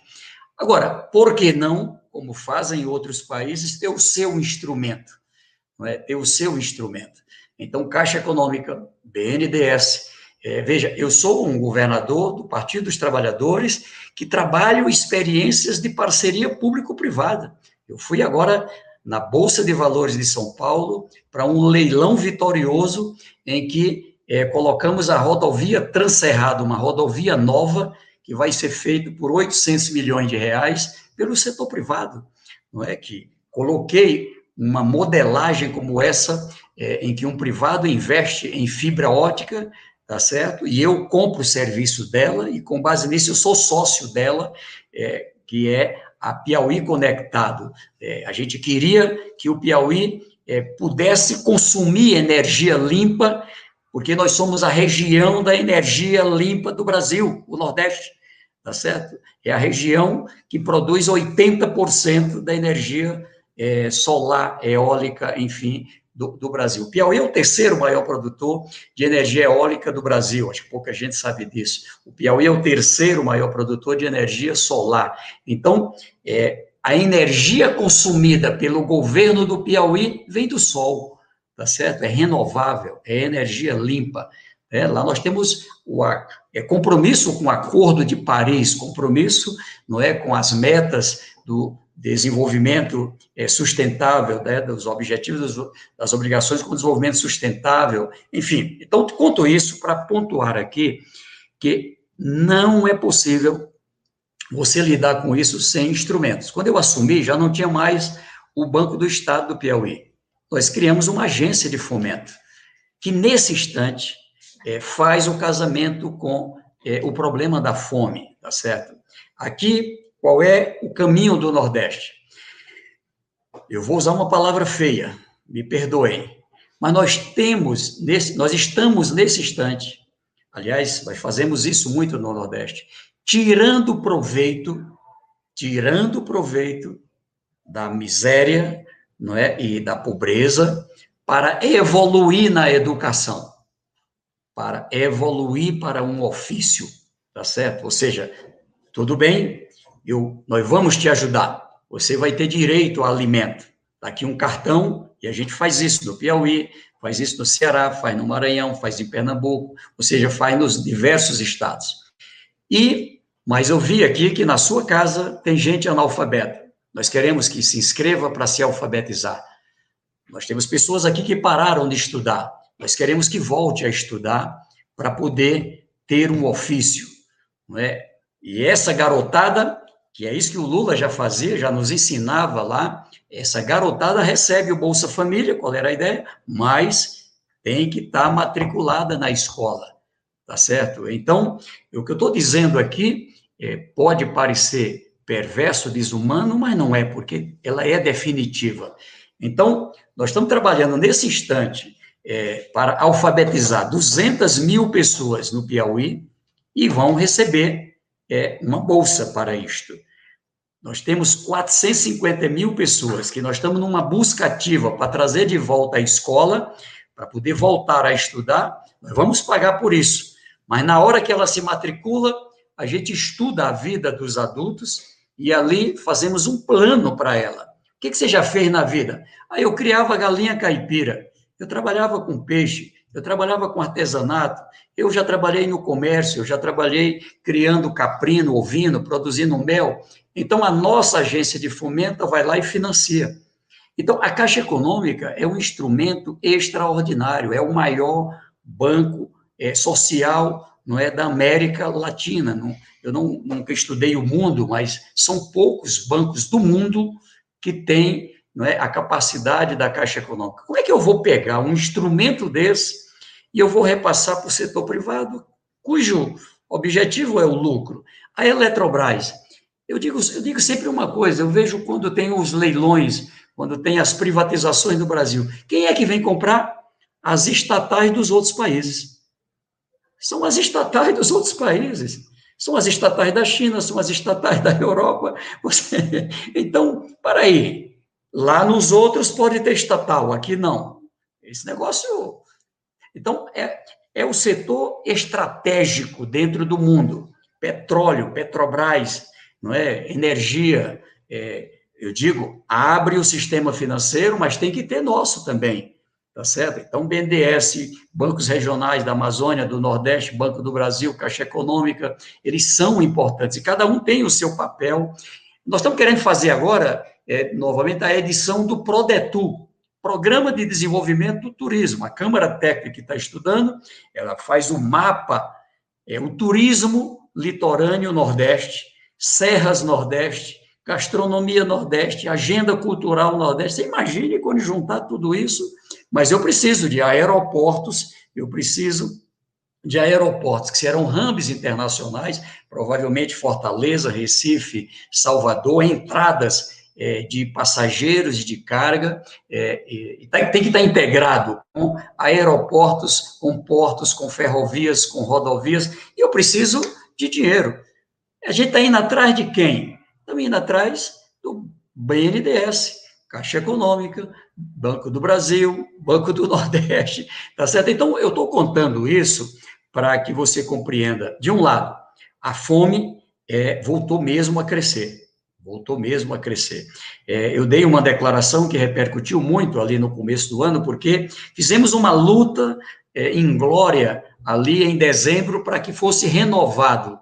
Em dezembro, renovar é, a calamidade, junto com a calamidade, a rede de assistência, como o mundo inteiro fez. E aí não foi feito. A pergunta que eu fiz ao Brasil: a fome tirou férias? A fome tirou férias? As pessoas vão parar de ter necessidades para alimento, para remédio, em janeiro, em fevereiro, em março. Por isso que ainda hoje eu sustento a necessidade de ter um auxílio extra para poder cuidar das contas do passado, tá certo? É, e isso fez crescer a economia, veja só. O Brasil previa que a gente teria uma queda no produto interno bruto de 10%. 10% era a queda prevista em março na economia brasileira pelo Fundo Monetário Internacional, pela Bolsa de Valor, sei lá por quem. Nós só caímos é, cerca de 4%, por quê? Porque teve dinheiro em circulação. Teve dinheiro. Ajudar aos pobres, ela ajuda nisso. Eu tenho um, um, um gráfico que eu sempre apresento do Piauí. O Piauí era um estado falido tá certo? Em 2002, 2003. É, a dívida era quase duas vezes a receita corrente líquida. E a gente apostando é, em educação, em investimento, enfim. Hoje essa dívida é 37%. Eu tomei mais empréstimo, como era para investimento no estratégico, fez o, o produto interno bruto crescer, fez a economia crescer. Nossa economia era um PIB nominal de 7 bilhões e 400. Hoje é, está chegando a 50, 55 bilhões de PIB, tá certo? Então, isso vale a pena. É, então, mas a pobreza, não adianta acreditar no tal do livre mercado. O livre mercado é bom para quem já é desenvolvido. Aqui não, tem que ter uma mão poderosa que vai lá na busca ativa, cada um dos miseráveis, dos pobres, dá a mão, trazer, que não é fácil, trazer, trazer mesmo. Por isso, assim, trazer mesmo que seja assim, olha, tu tá precisando de comida? A gente consegue a comida, mas eu quero te tirar de vez.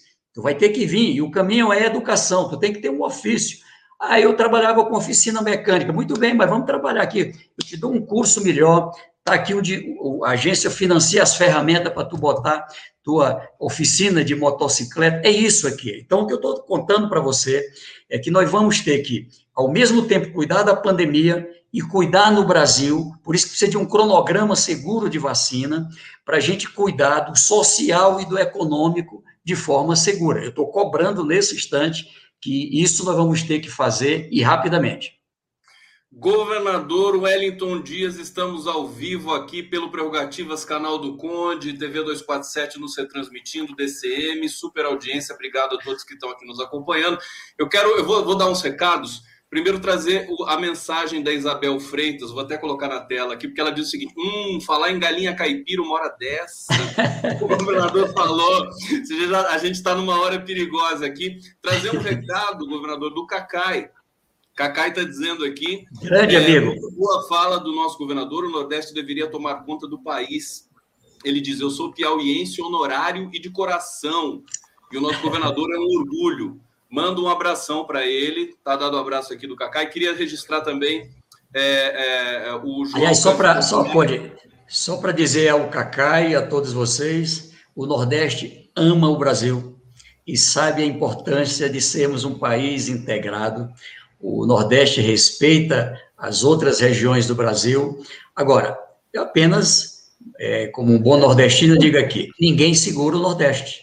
É a gente estava atrasado, abrimos as porteiras e vamos agora andar a passos largos e seguindo a ciência. Inspiração para o Brasil inteiro. É, e registrar João Cândido Portinari dizendo que Sérgio Rezende foi um dos maiores, enfim, é, ministros de ciência e tecnologia que o Brasil já teve. Obrigado, João Cândido Portinari. Vamos para a pergunta da jornalista Talita Gari. Conde, Conde só mandar um abraço.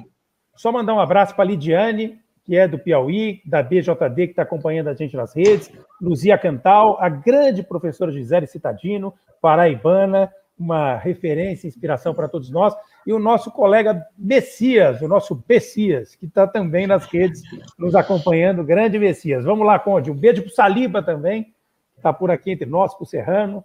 Vamos lá. Pedro Serrano. Olá, governador. Um prazer fazer parte dessa entrevista aqui na live do Grupo Prerro, grupo que eu admiro muito, inclusive.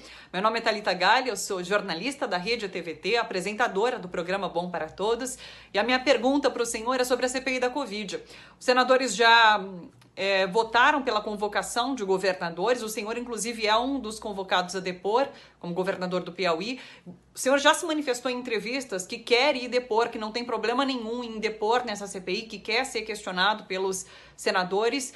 E a gente sabe que os senadores governistas vão buscar fazer perguntas comprometedoras na expectativa de alimentar essa estratégia do governo de fazer com que os governadores pareçam os culpados pela tragédia da pandemia da Covid-19, né? Então a minha pergunta é: o que o senhor pretende expor lá na CPI? O que o senhor pretende trazer para essa CPI para alimentar o que já vem sendo mostrado pelo, pela CPI, pelos depoentes, de que, de fato, é o governo federal grande responsável por essa tragédia que a gente vive? Então, assim, o que, que o senhor pretende fazer para que essa arma no, seja tirada no pé desses senadores governistas que articularam essa convocação dos governadores de, de vários estados do Brasil? Essa é a minha pergunta. Muito obrigada, governador. Uma boa live para todos vocês. Thalita, primeiro eu te agradeço demais por essa pergunta. Em abril, ainda em abril, num dado momento, o presidente da CPI, ele fazendo uma fala, ele disse algo que me tocou muito, não é?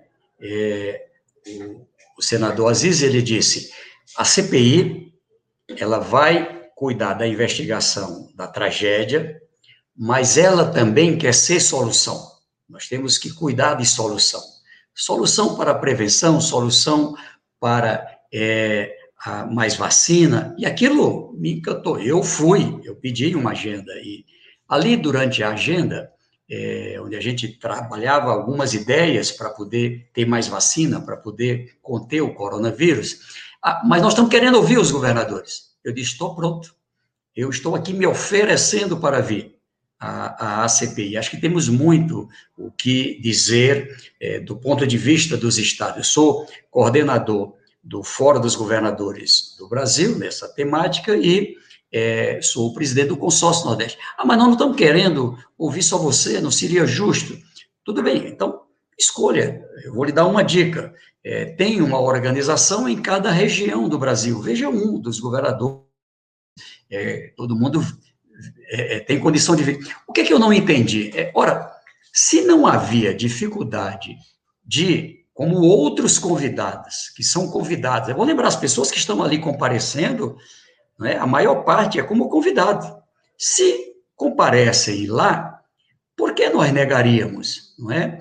Ah, não, é porque a gente viu que, vamos, pegamos aqui nove estados é, que tiveram operações. Vou pegar do Piauí. É, citam lá dois processos. Um procedimento, sabe qual é o problema desse procedimento hoje? Querem saber por que foi que houve uma redução no preço de equipamento de proteção individual. Né? Ou seja, teve um problema, na verdade, é uma investigação de uma empresa. Uma empresa é, que é, estaria é, fazendo, teria um capital menor e estaria fornecendo para vários estados e municípios um valor menor. Eu não sou nem investigado. Então, para citar esse exemplo, uma outra foi uma compra de medicamentos feitas, que nem foi com, com recurso Covid, aliás, esse aqui também não foi.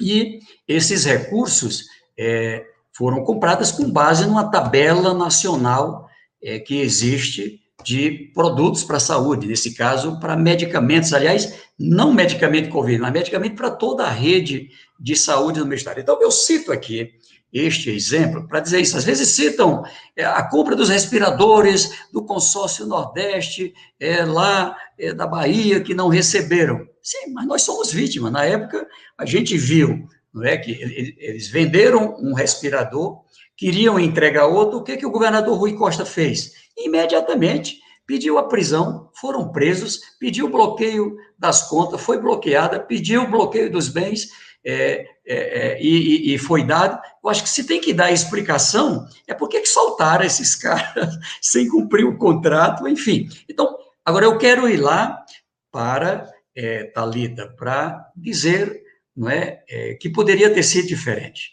Se o Brasil só tivesse feito uma coisa, seguida a ciência, só uma coisa: se o Brasil tivesse seguido a ciência, porque seguindo a ciência, não tem perigo da gente não ter o que outros países que seguiram a ciência tiveram.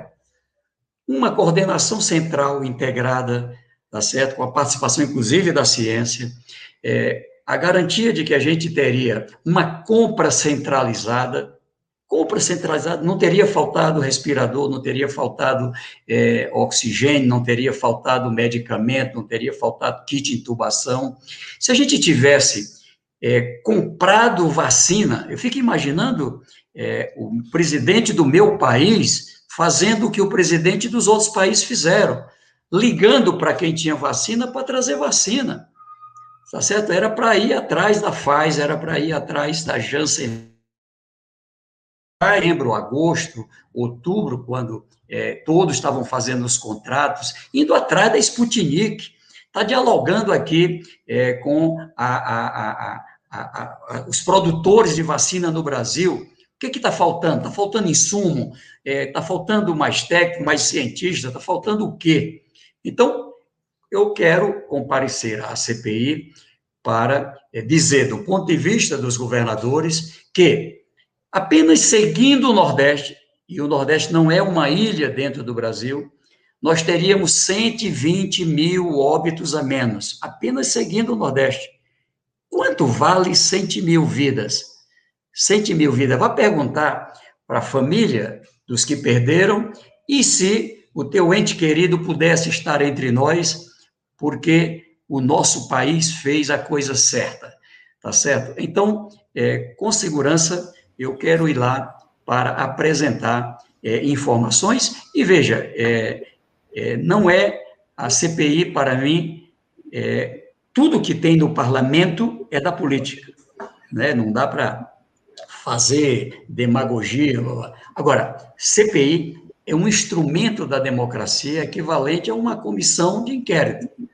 Neste caso, precisa ter aqui um lado técnico, a ciência. Eu gostei de alguns depoimentos que ajudaram nesse sentido. Eu quero ir lá levando informações do nosso comitê científico, levando informações com documentos, enfim, que eu acho que vão ajudar a clarear. Poderia ou não ter sido diferente? Quem foram os responsáveis para essa tragédia? Que eu acho que é esse o objetivo da CPI, tá certo? É o que eu penso.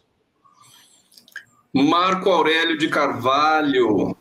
Queridíssimo Conde, daqui a pouco a gente vai rodar, vamos girar para ouvir novamente a Carol, a Gabriela, o Fabiano, mas muito rapidamente, governador, nós queremos fazer um registro, nosso grupo, desde 2014, é, denunciou o excesso do autoritarismo do Estado, do avanço desse autoritarismo, e ao que parece a nossa democracia continua em risco, sofrendo recorrentes ameaças. Né? Agora, com um episódio muito triste, que foi a quebra da hierarquia é, das Forças Armadas, é algo que nos preocupa a todos, né? E quando a gente vê 500 mil mortes, nós não podemos deixar de denunciar que tem digital desse presidente genocida em cada uma dessas mortes, que poderiam ter sido evitadas, como disse o governador, pelo menos metade delas, que fosse uma sequer, já seria o bastante. Mas tem também a digital daqueles que defenderam, enfim, naqueles editoriais constrangedores, que a escolha era difícil, como se pudesse ser difícil a escolha entre um professor e um genocida. Tem também a digital daqueles que resolveram viajar pelo mundo, enfim, deixando o segundo turno à própria sorte. Tem a digital daquele então juiz Sérgio Moro, que tirou criminosamente o ex-presidente Lula das últimas eleições, para as quais ele era franco favorito. E num momento difícil pelo qual passa o país, a gente vê uma chama de esperança com o encontro do presidente Lula com o presidente Fernando Henrique, numa demonstração de que a gente pode deixar de lado eventuais divergências para focar naquilo que é fundamental, né? Pelo menos isso nos alimenta, nos enche de esperança. O presidente Lula saiu da cadeia, a cadeia saiu dele, ele conseguiu de imediato se conectar com o sentimento e com o sofrimento do povo. Nesse momento, nós estamos enfrentando o vírus, nós estamos enfrentando a fome, a miséria e a insegurança jurídica. O Supremo tem dado uma resposta e, se Deus quiser, no dia 23 agora, vai sacramentar com a continuação do julgamento da suspeição do ex-juiz Sérgio Moro, que desde sempre, para todos nós, enfim, sempre foi suspeito criminosamente suspeito e parcial. Mas a pergunta que eu queria lhe fazer, depois desse registro, muito rapidamente, é sobre eventual preconceito do qual o senhor e o consórcio têm sido vítimas por parte do presidente da República. Ao que parece, ele está tentando relativizar o protagonismo de vocês e nas viagens, enfim, reiteradas que ele faz para um ou outro estado, ele tenta constranger os governadores, ele está criando uma série de embaraços. Eu queria que o senhor falasse um pouco sobre isso, tá? Eu fiz um registro rápido, porque as redes evidentemente, sempre pedem para a gente fazer as denúncias que a gente precisa fazer, e estamos com muita gente nos acompanhando, mas eu queria lhe ouvir em especial sobre essas duas coisas, né? essa sinalização que o presidente Lula deu com esse encontro importante, e também em relação a esse preconceito que a gente sente, que a gente vê que o presidente, de alguma forma, é, estimula, né? E o senhor e o consórcio são vítimas. Mas é isso. Acabei me estendendo. Olha, veja só. Primeiro, é, eu tive a condição de é, receber o presidente Jair Bolsonaro duas vezes no meu estado. É, e fui no aeroporto, recebi, depois ele sempre faz aqueles atos né, que, como é, na época, na primeira vez, não tinha ainda pandemia, é, mas era um ato que tinha uma característica, vamos dizer, mais política. E ali é, eu não fui participar daquela outra atividade. Estivemos lá visitando um projeto chamado Tabuleiro Litorâneo. Depois, é, no, no, outro momento, ele esteve mais de passagem ali na região é, do sul do Piauí. O, o, que eu vou lhe contar é assim: a, isso não, não há qualquer coisa é, que tire de qualquer governador não é a, a, a, capacidade não é de entrar não é nessa linha nessa linha que, que é o presidente às vezes eu, eu, eu tenho a impressão que ele ele sempre fica é, querendo criar um fato para desviar do principal. É, veja, se a gente parar para pensar racionalmente, nós temos um país com uma profunda crise é, em pandemia, com uma tragédia sem tamanho, uma dor sem tamanho, com um efeito social não é, que traz né, o nosso país para uma situação desastrosa. A gente daqui a pouco vai estar comparando com o mundo. Né? O mundo é, está adotando medidas ao mesmo tempo para a saúde, para o social, para o econômico, tá certo? E é, é claro que a gente vai ficar cada vez mais distante, ou seja, a, a, a, a perda comparativa do que era o Brasil né, em relação ao econômico, que era o Brasil em relação né, a, a, outras áreas, vai ser desastrosa, vai ser desastrosa. Nós temos uma crise econômica, é, alteraram ali a forma de cálculo, por exemplo, do emprego, viu, Fabiano? É, houve uma alteração da forma de cálculo do emprego, é? ou seja, alguém que, primeiro a gente considerava um, um emprego é, com carteira assinada, e se não fosse com carteira assinada, que ele tivesse é, como um empreendedor, é, um autônomo, enfim, renda por mais de 12 meses, tá certo? Agora, quatro meses, seis meses, enfim, já está lá no, no cachê. Então, isso confunde. Mas quando a gente olha lá para dentro, é, se a gente tem agora cerca de 15% de desempregados, é, no oficial, tem algo em torno de 28%, tá certo? Somando com o que a gente tem de fato. Eu tenho lá é, a Fundação é, CEPRO, né, a área que funciona com planejamento no meu estado, que faz pesquisa, inclusive, junto com o pessoal do IBGE, e o número é desastroso, né? E numa região que segue crescendo, né? Ou seja, eu quero lhe dizer que a, a, a o país tem uma pauta, é, e é uma pauta com é, graves desafios, graves desafios, e aqui é, a pauta está é, tá sendo, vamos dizer, é, factoides que são criados todos os dias. Então, o que eu quero lhe contar é, aqui é sobre mais a, e, aqui acho que já vale a pena com o presidente Lula. É, ali em 2003 era um ano não é, de uma crise muito, muito profunda no mundo.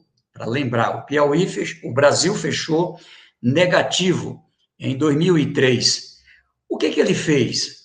Ele chamou para dialogar com todos os governadores, independente de partido, com os municípios, tá certo? Com o setor privado, e ali fez um plano, um plano para o país, um plano para o país. Foi daí que nasceu habitação, programa de agricultura familiar, luz para todos, programas relacionados à água para todos, é, levando internet, levando.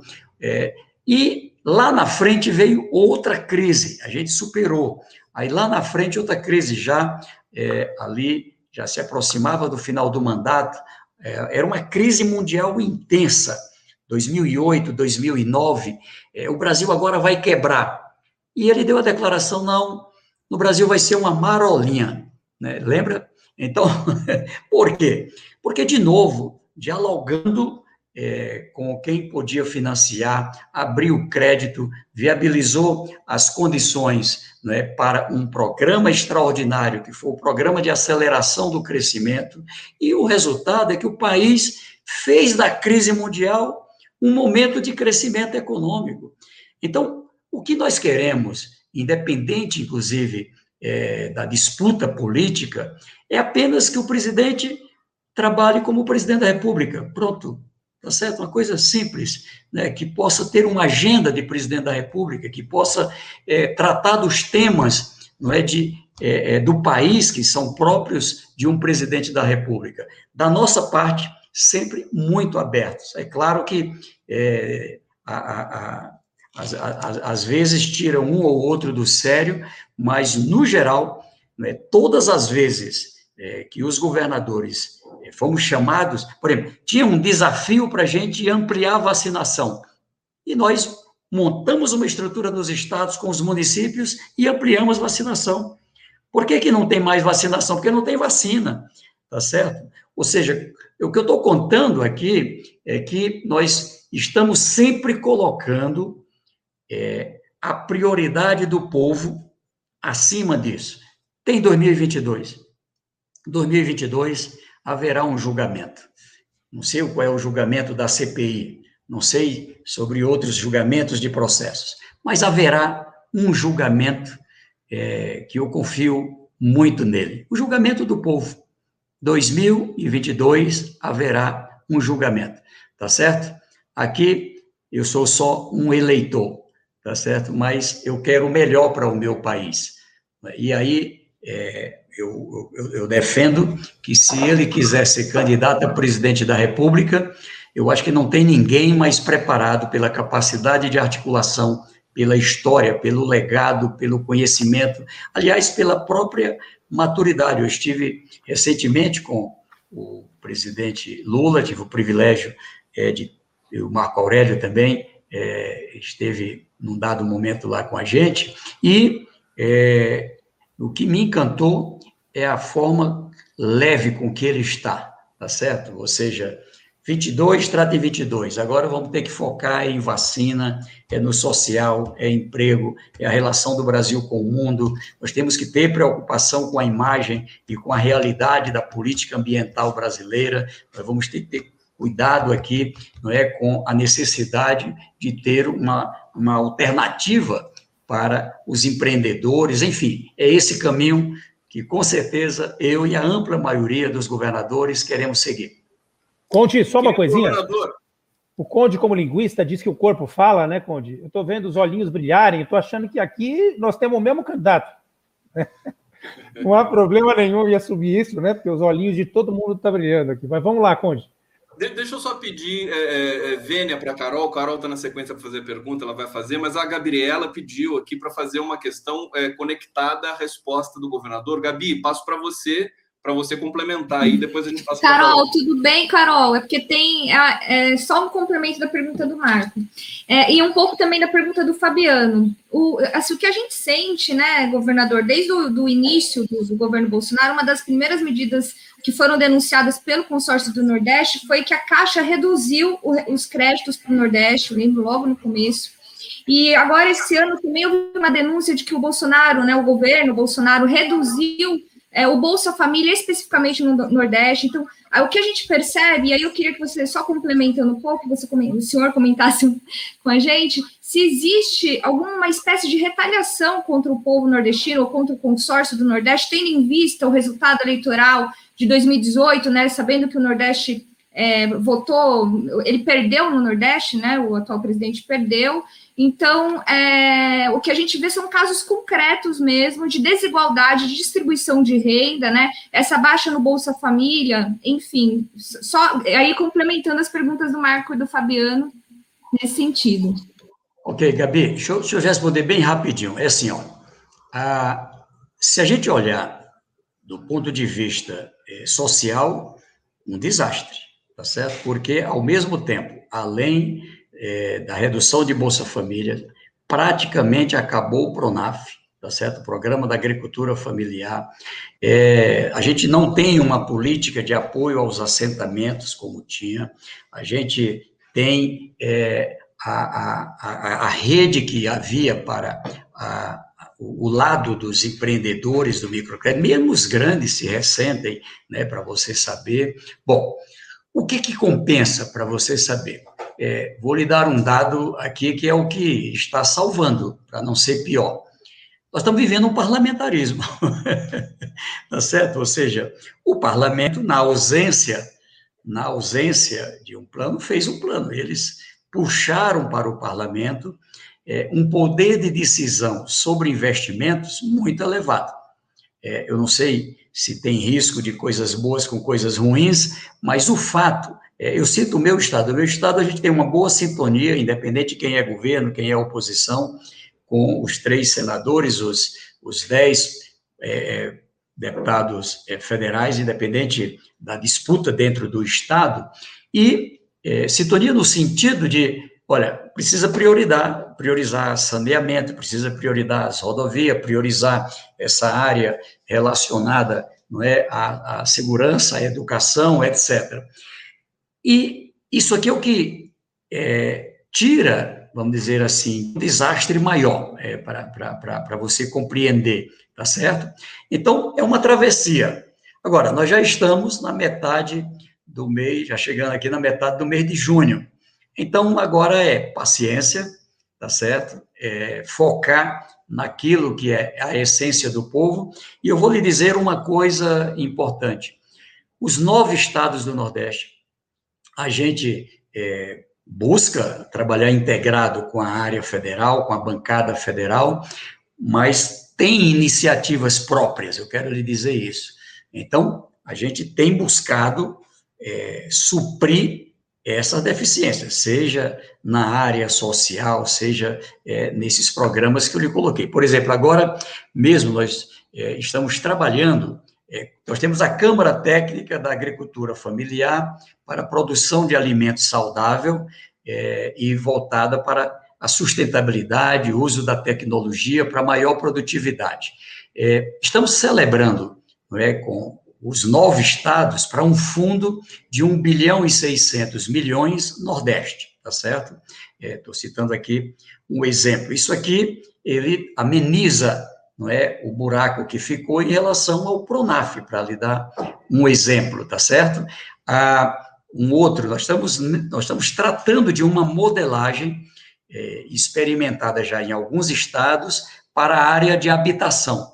Minha Casa Minha Vida né, o, a, o, que foi anunciado agora, é, não, me lembro o nome agora, não sei o quê, programa Habitar Brasil, sei lá, tem um, um Amada, coisa do tipo, mas o fato é que não tem habitação. Era assim, se no meu estado a gente estava construindo 80 mil, 80 mil unidades de habitação por ano, agora é, sei lá, 2 mil, mais ou menos assim. Então, nós vamos ter que encontrar uma alternativa. O lado bom é que é, existe com essa integração. Olha só, tenta imaginar o efeito de um Estado trabalhar sozinho. Agora, imagine os engenheiros, né, os técnicos, os economistas, integrado todos de uma região Nordeste, integrado com a academia, integrada, e mais, tem a bancada Nordeste, tem os prefeitos Nordeste, tem os empresários Nordeste, tem os trabalhadores Nordeste, ou seja, é uma organização que se integra e isso é, abre portas, abre caminhos. É, quando a gente chegou, nós fizemos ali em 2019 uma visita na Europa, nós éramos recebidos como somos, como um país, não é? é? aliás, como uma região do Brasil que é maior do que 150 países do mundo. Ou seja, eram 150, nós somos 57 milhões de brasileiros. Nós temos um PIB superior a um trilhão, tá certo? Então, quando a gente chega lá, é, pelo Congresso é, é, da, da, comunidade europeia, somos recebidos pela, pela a, a comissão é, gestora da comunidade europeia. Quem nos recebe é primeiro-ministro, com toda a sua equipe, ou seja, isso faz uma diferença muito grande. É claro que sempre fazemos junto com a diplomacia brasileira. Fomos nós que fomos lá, no ministro de Relações Exteriores, mesmo tendo divergência com ele, queremos que tenha a representação da diplomacia brasileira nos acompanhando. Tá? Agora, eu digo isso para. Eu fico imaginando se fosse o país tomando iniciativa e nós também. Isso seria um efeito muito maior. Querido governador, muitíssimo governador, é, o, Marco, deixa eu só, passando já diretamente para a Carol. Carol, pode fazer sua pergunta e na sequência eu vou ler aqui alguns comentários do nosso público. Carol Proner. Carol Proner. Desculpa, gente. Tem umas perguntas de rede, Carol, que estão. É, uma das perguntas de rede que eu vou deixar registrada aqui, embora eu quero falar de outra coisa, é que as, é, ainda, governador, voltando à questão das restrições à Sputnik, essa é uma coisa que nos angustia muito, porque, e eu, eu entendo que a notícia é boa, aprovaram, tiveram, de certa forma, tiveram que aprovar, eu acho que até faz sentido dentro daquilo que eu imagino que foi a pressão da CPI, a pressão também é, da própria decisão da Anvisa, que até certo ponto, ao menos eu posso dizer, eu, Pedro Serrano, Lênin Streck, Mauro Menezes, nós participamos de um, de um parecer que também constituiu é, parte da defesa dos, governa dos governadores é, ou de alguns processos que estão ainda na justiça, e, e, podemos dizer que não nos conformamos com a decisão da Anvisa naquele momento. É, em parte foi resolvido, em parte não. 1% de importação é muito pouco.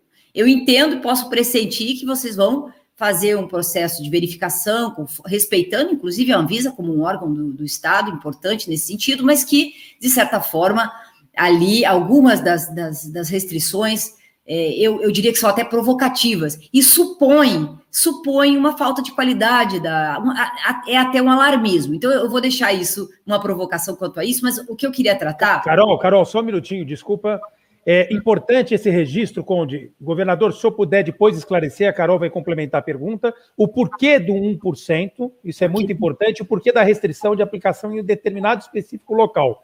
Carol, continua, desculpa, perdão, só para deixar registrado. Certo, e temos o tempo avançado, mas eu quero primeiro falar um pouquinho, rapidamente, antes de entrar na questão da Eletrobras, que é o que mais me está angustiando, e eu sei que o governador, como é líder aí do, do, do, do, do é, ou pelo menos coordenador dos 27 governadores, então, desse fórum, né, eu acho que muito importante, acho que se temos prioridades entre tantas no país, um país que vai rumo, né, pela, pelo governo, rumo à destruição em tantos setores, a Eletrobras, Correios, Caixa e Eletrobras estão como alvo prioritário nesse processo de liquidação do país. Mas eu quero falar um pouquinho. O consórcio, desde que nasceu, que foi uma, uma, uma espécie de ilha no meio de um mar de retrocessos, e desde o início, prerrogativas, a BJD também, sempre se interessou pelo modelo jurídico e constitucional desse, de, de, de, dessa administração dentro do Pacto é, Federativo. Para nós, um, um, dos mais promissores projetos políticos do país, em absoluto contraste com o que ocorria no âmbito federal. Né? Embora já existam outros consórcios a nível interestadual e intermunicipal, e aqui no Rio de Janeiro a gente tem visto agora um modelo muito interessante, cidade de Maricá tem protagonizado, a gente está muito animado aqui com o projeto Maricá, e Niterói também, e o Rio de Janeiro, o consórcio Nordeste avançou, tem uma personalidade jurídica própria, avança, inclusive com uma equipe muito enxuta. Eu quero deixar o um abraço aqui, o querido Carlos Gabas, que já esteve conosco aqui no Prerrogativas, ao Tiago Campos, que é do jurídico, e tantos outros que estão nessa equipe enxuta e que tem feito um trabalho de estimulação de licitações conjuntas, que reduz as compras efetivamente, quer dizer, tem um resultado prático, pragmático de baixar os custos, de fazer um, um uso eficiente dos impostos, finalmente, gerados nos estados. Isso irrita o governo federal, obviamente, né? No início tinha até aquele mito de uma nova confederação do Equador, como se estivessem rompendo com o pacto federativo, inspirando é, aí uma espécie de, de, provocação ao Pacto Federativo, né? E inspirando o corte de repasses institucionais obrigatórios do governo federal, que já aconteceram no passado. É, não é nada disso, acho que separatismo do Nordeste só se for ao negacionismo do governo federal. Né? E eu quero dizer aqui também, destacar que a forma do consórcio é muito interessante como inovação na fiscalização também, lembrar o grande papel que faz o, as procuradorias gerais dos, dos estados do Nordeste. Eu quero destacar o trabalho do Rodrigo Maia, que é coordenador nacional do Colégio de Procuradores Gerais, e do Paulo Moreno, que a gente teve contato, PGE da Bahia. Então, primeiro, eu ia fazer uma pergunta associada aqui nas câmaras, como é que isso modificou, mas eu quero, pouco tempo que eu tenho, quero voltar para Eletrobras, tá, governador? Eu acho que, sinceramente, eu não entendo como é que passa pela cabeça de 313 deputados entregar ao mercado a Eletrobras. Vamos liberar as barragens já amortizadas. Né? E não tem nada de, desse discurso de que isso aí é, é capitalização. Na verdade, isso não é capitalização, isso é privatização. Né? E além de aumentar a tarifa e diminuir a qualidade dos serviços. Então, eu tenho ouvido muito o senador Jean é, Paul Prates, que tem especialista nesse setor, ele trabalhou na regulação do petróleo. Ele diz que a hipótese é gravíssima e que nós temos que atuar nessa colcha de retalhos que significa o lobby né, nos diferentes nichos de interesse que acabaram resultando naquela votação terrível na Câmara, 313 deputados a favor da privatização. E agora a gente está nas mãos aí dos 81 senadores. São seis bacias hidrográficas do país: Furnas, Eletronorte, Bacia Amazônica, a Eletrosul, a Delta do Paraná, a Chesp, Furnas, né? Então a capitalização da Petrobras, esse discurso bonitinho, né, que sugere a ineficiência do poder público, do setor estatal, como uma cabide de empregos, isso aí é uma balela a Eletrobras é uma empresa de economia mista, já tem setor privado fortíssimo ali, que atua em bolsa. É possível ganhar dinheiro nas ações da Eletrobras. Isso tem sido assim, inclusive os, os números são interessantíssimos. E é um projeto que se confunde com a história do Brasil, é a holding das holdings.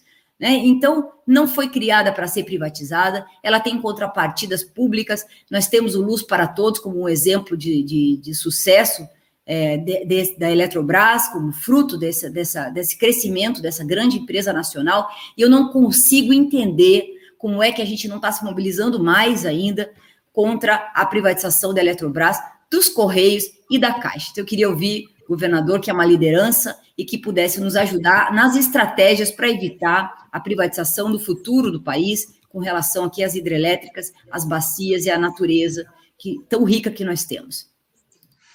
Olha, Carol, é, sobre o 1%, a resposta é em linguagem indígena, viu?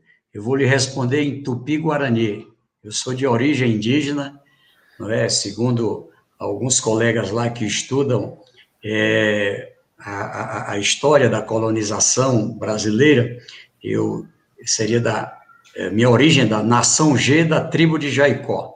Então, em tupi-guarani, Jijagum, Jijagun. Significa a luta continua. então, a luta continua. É, eu queria, assim, num jogo Brasil e Alemanha, fazer não 7 a 1, fazer 7 a 0. Vamos dizer que a gente fez 1 a 0, tá certo? É uma vitória. Então, tivemos uma vitória e agora é da gente é, trabalhar para consolidar, para poder virar um 10 a 0 em favor do povo, tá certo?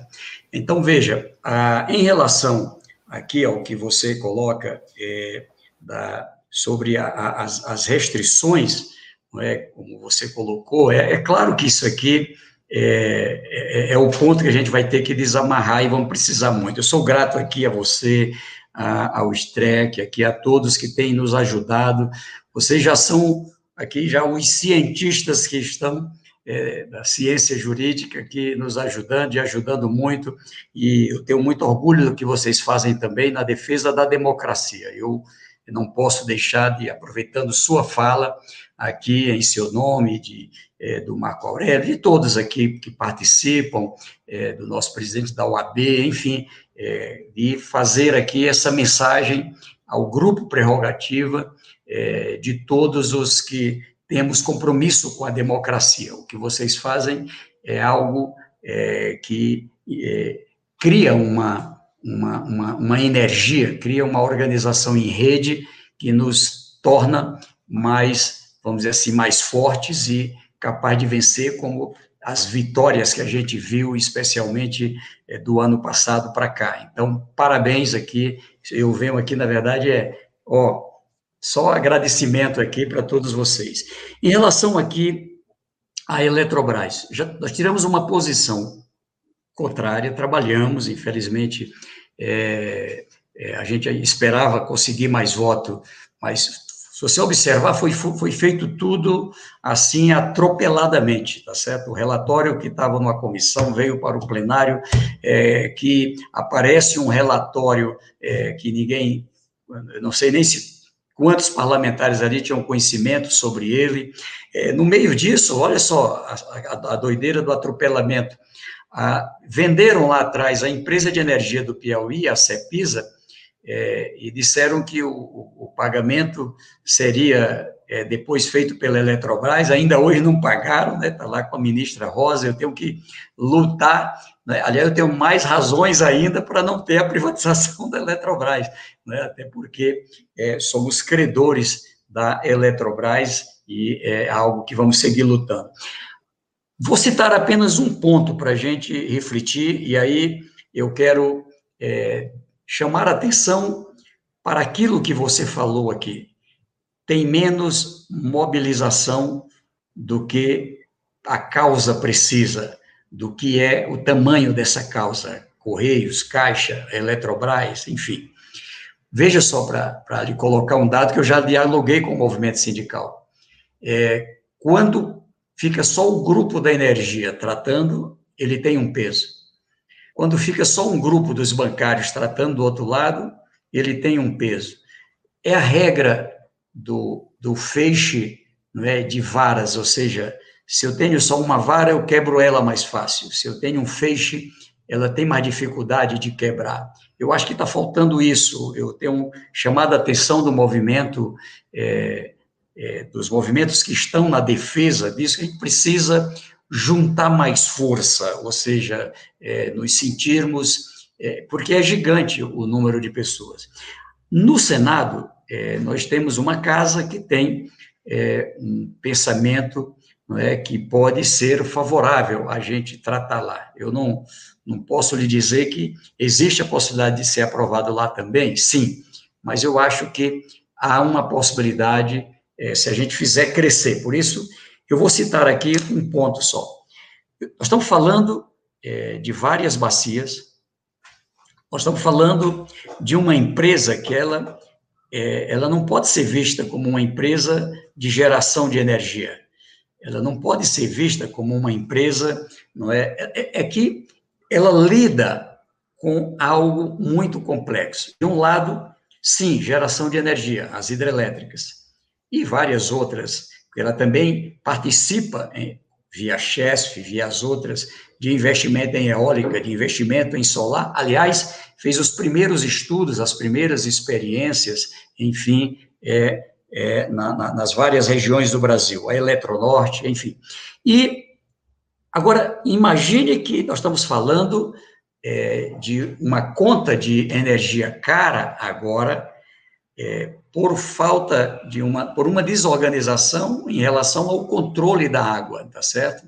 Então, tenta imaginar, nós estamos falando de água para consumo humano, água para irrigação, água para piscicultura, água para o turismo, água para é, a energia, ou seja, então, imagine um privado, um privado é, predominando neste poder, tá certo? Eu tenho que é, reduzir é, geração de. Eu tenho que desligar geradores, e o outro sabe que desligar significa menos lucro. Você imagina, eu estou falando disso.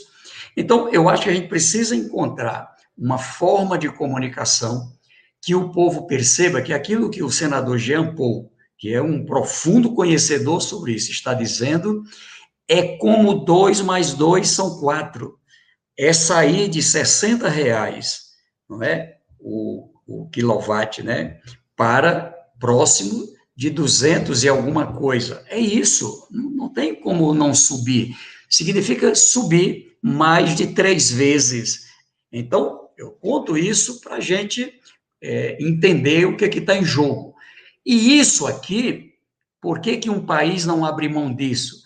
É que isso aqui é estratégico para os outros preços, para o custo Brasil, para atração ou não de investimento, para disputa é, do que nós aqui produzimos com outros mercados, para o pequeno, para o médio e para o grande.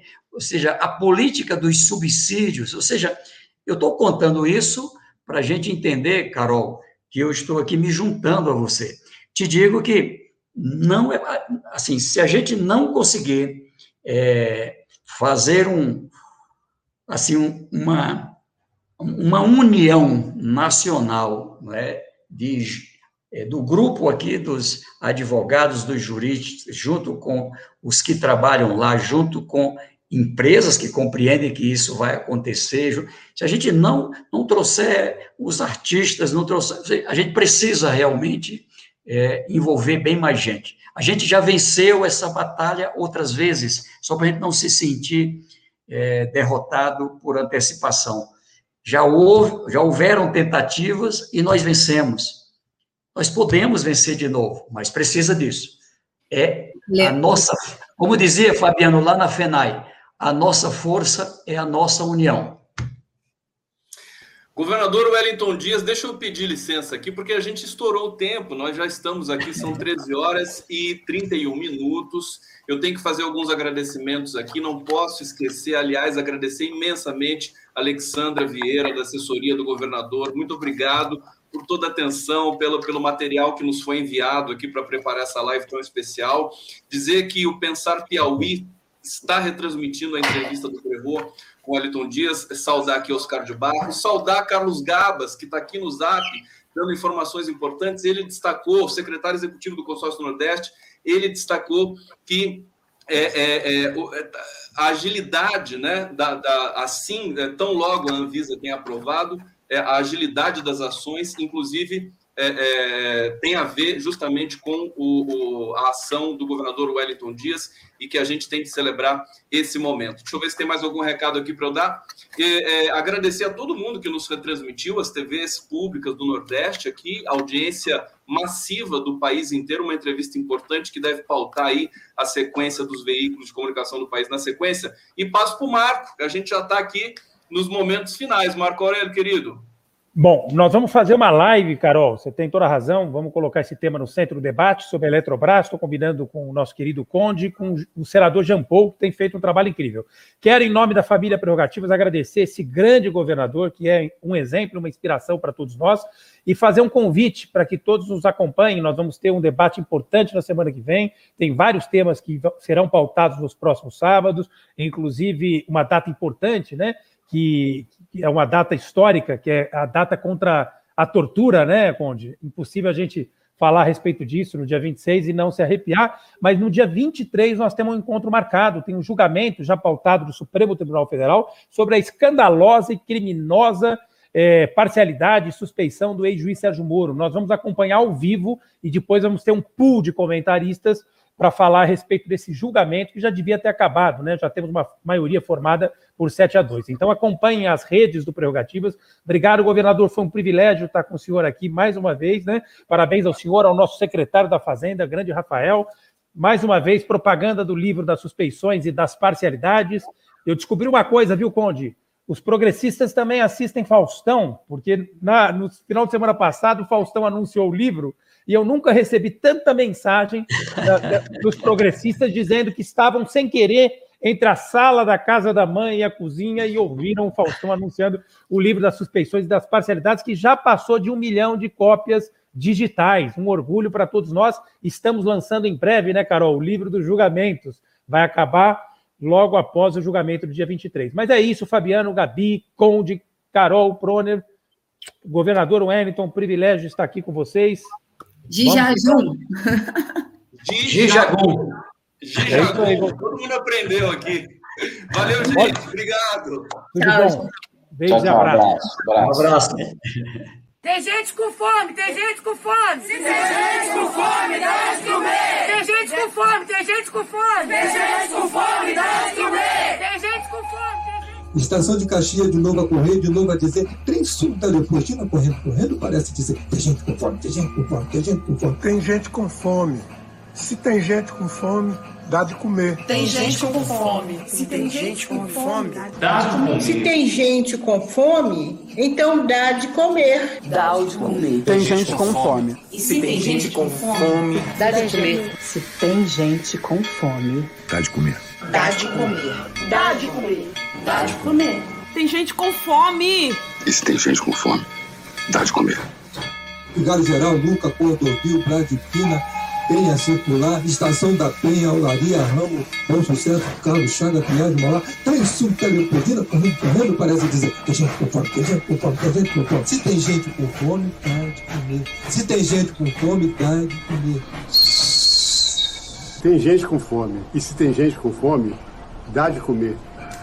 Dá de comer. Dá de comer. Dá de comer. Dá de comer. Dá de comer. se tem gente com fome, Dá de comer. Dá de comer. tem gente com fome. Tem gente com fome. Tem gente com fome. Dá de comer. Dá de comer. Dá de comer. Dá de comer. Dá de comer. Dá de comer. Tem gente com fome. Tem gente com fome. Dá de comer. Dá de comer. Se tem gente com fome, Dá de comer. Dá de comer. dá de comer. Dá de comer. Dá de comer. Dá de comer. Dá de comer. Dá de comer. Dá de comer. Dá de comer. Tem gente com fome. Se tem gente com fome, dá de comer.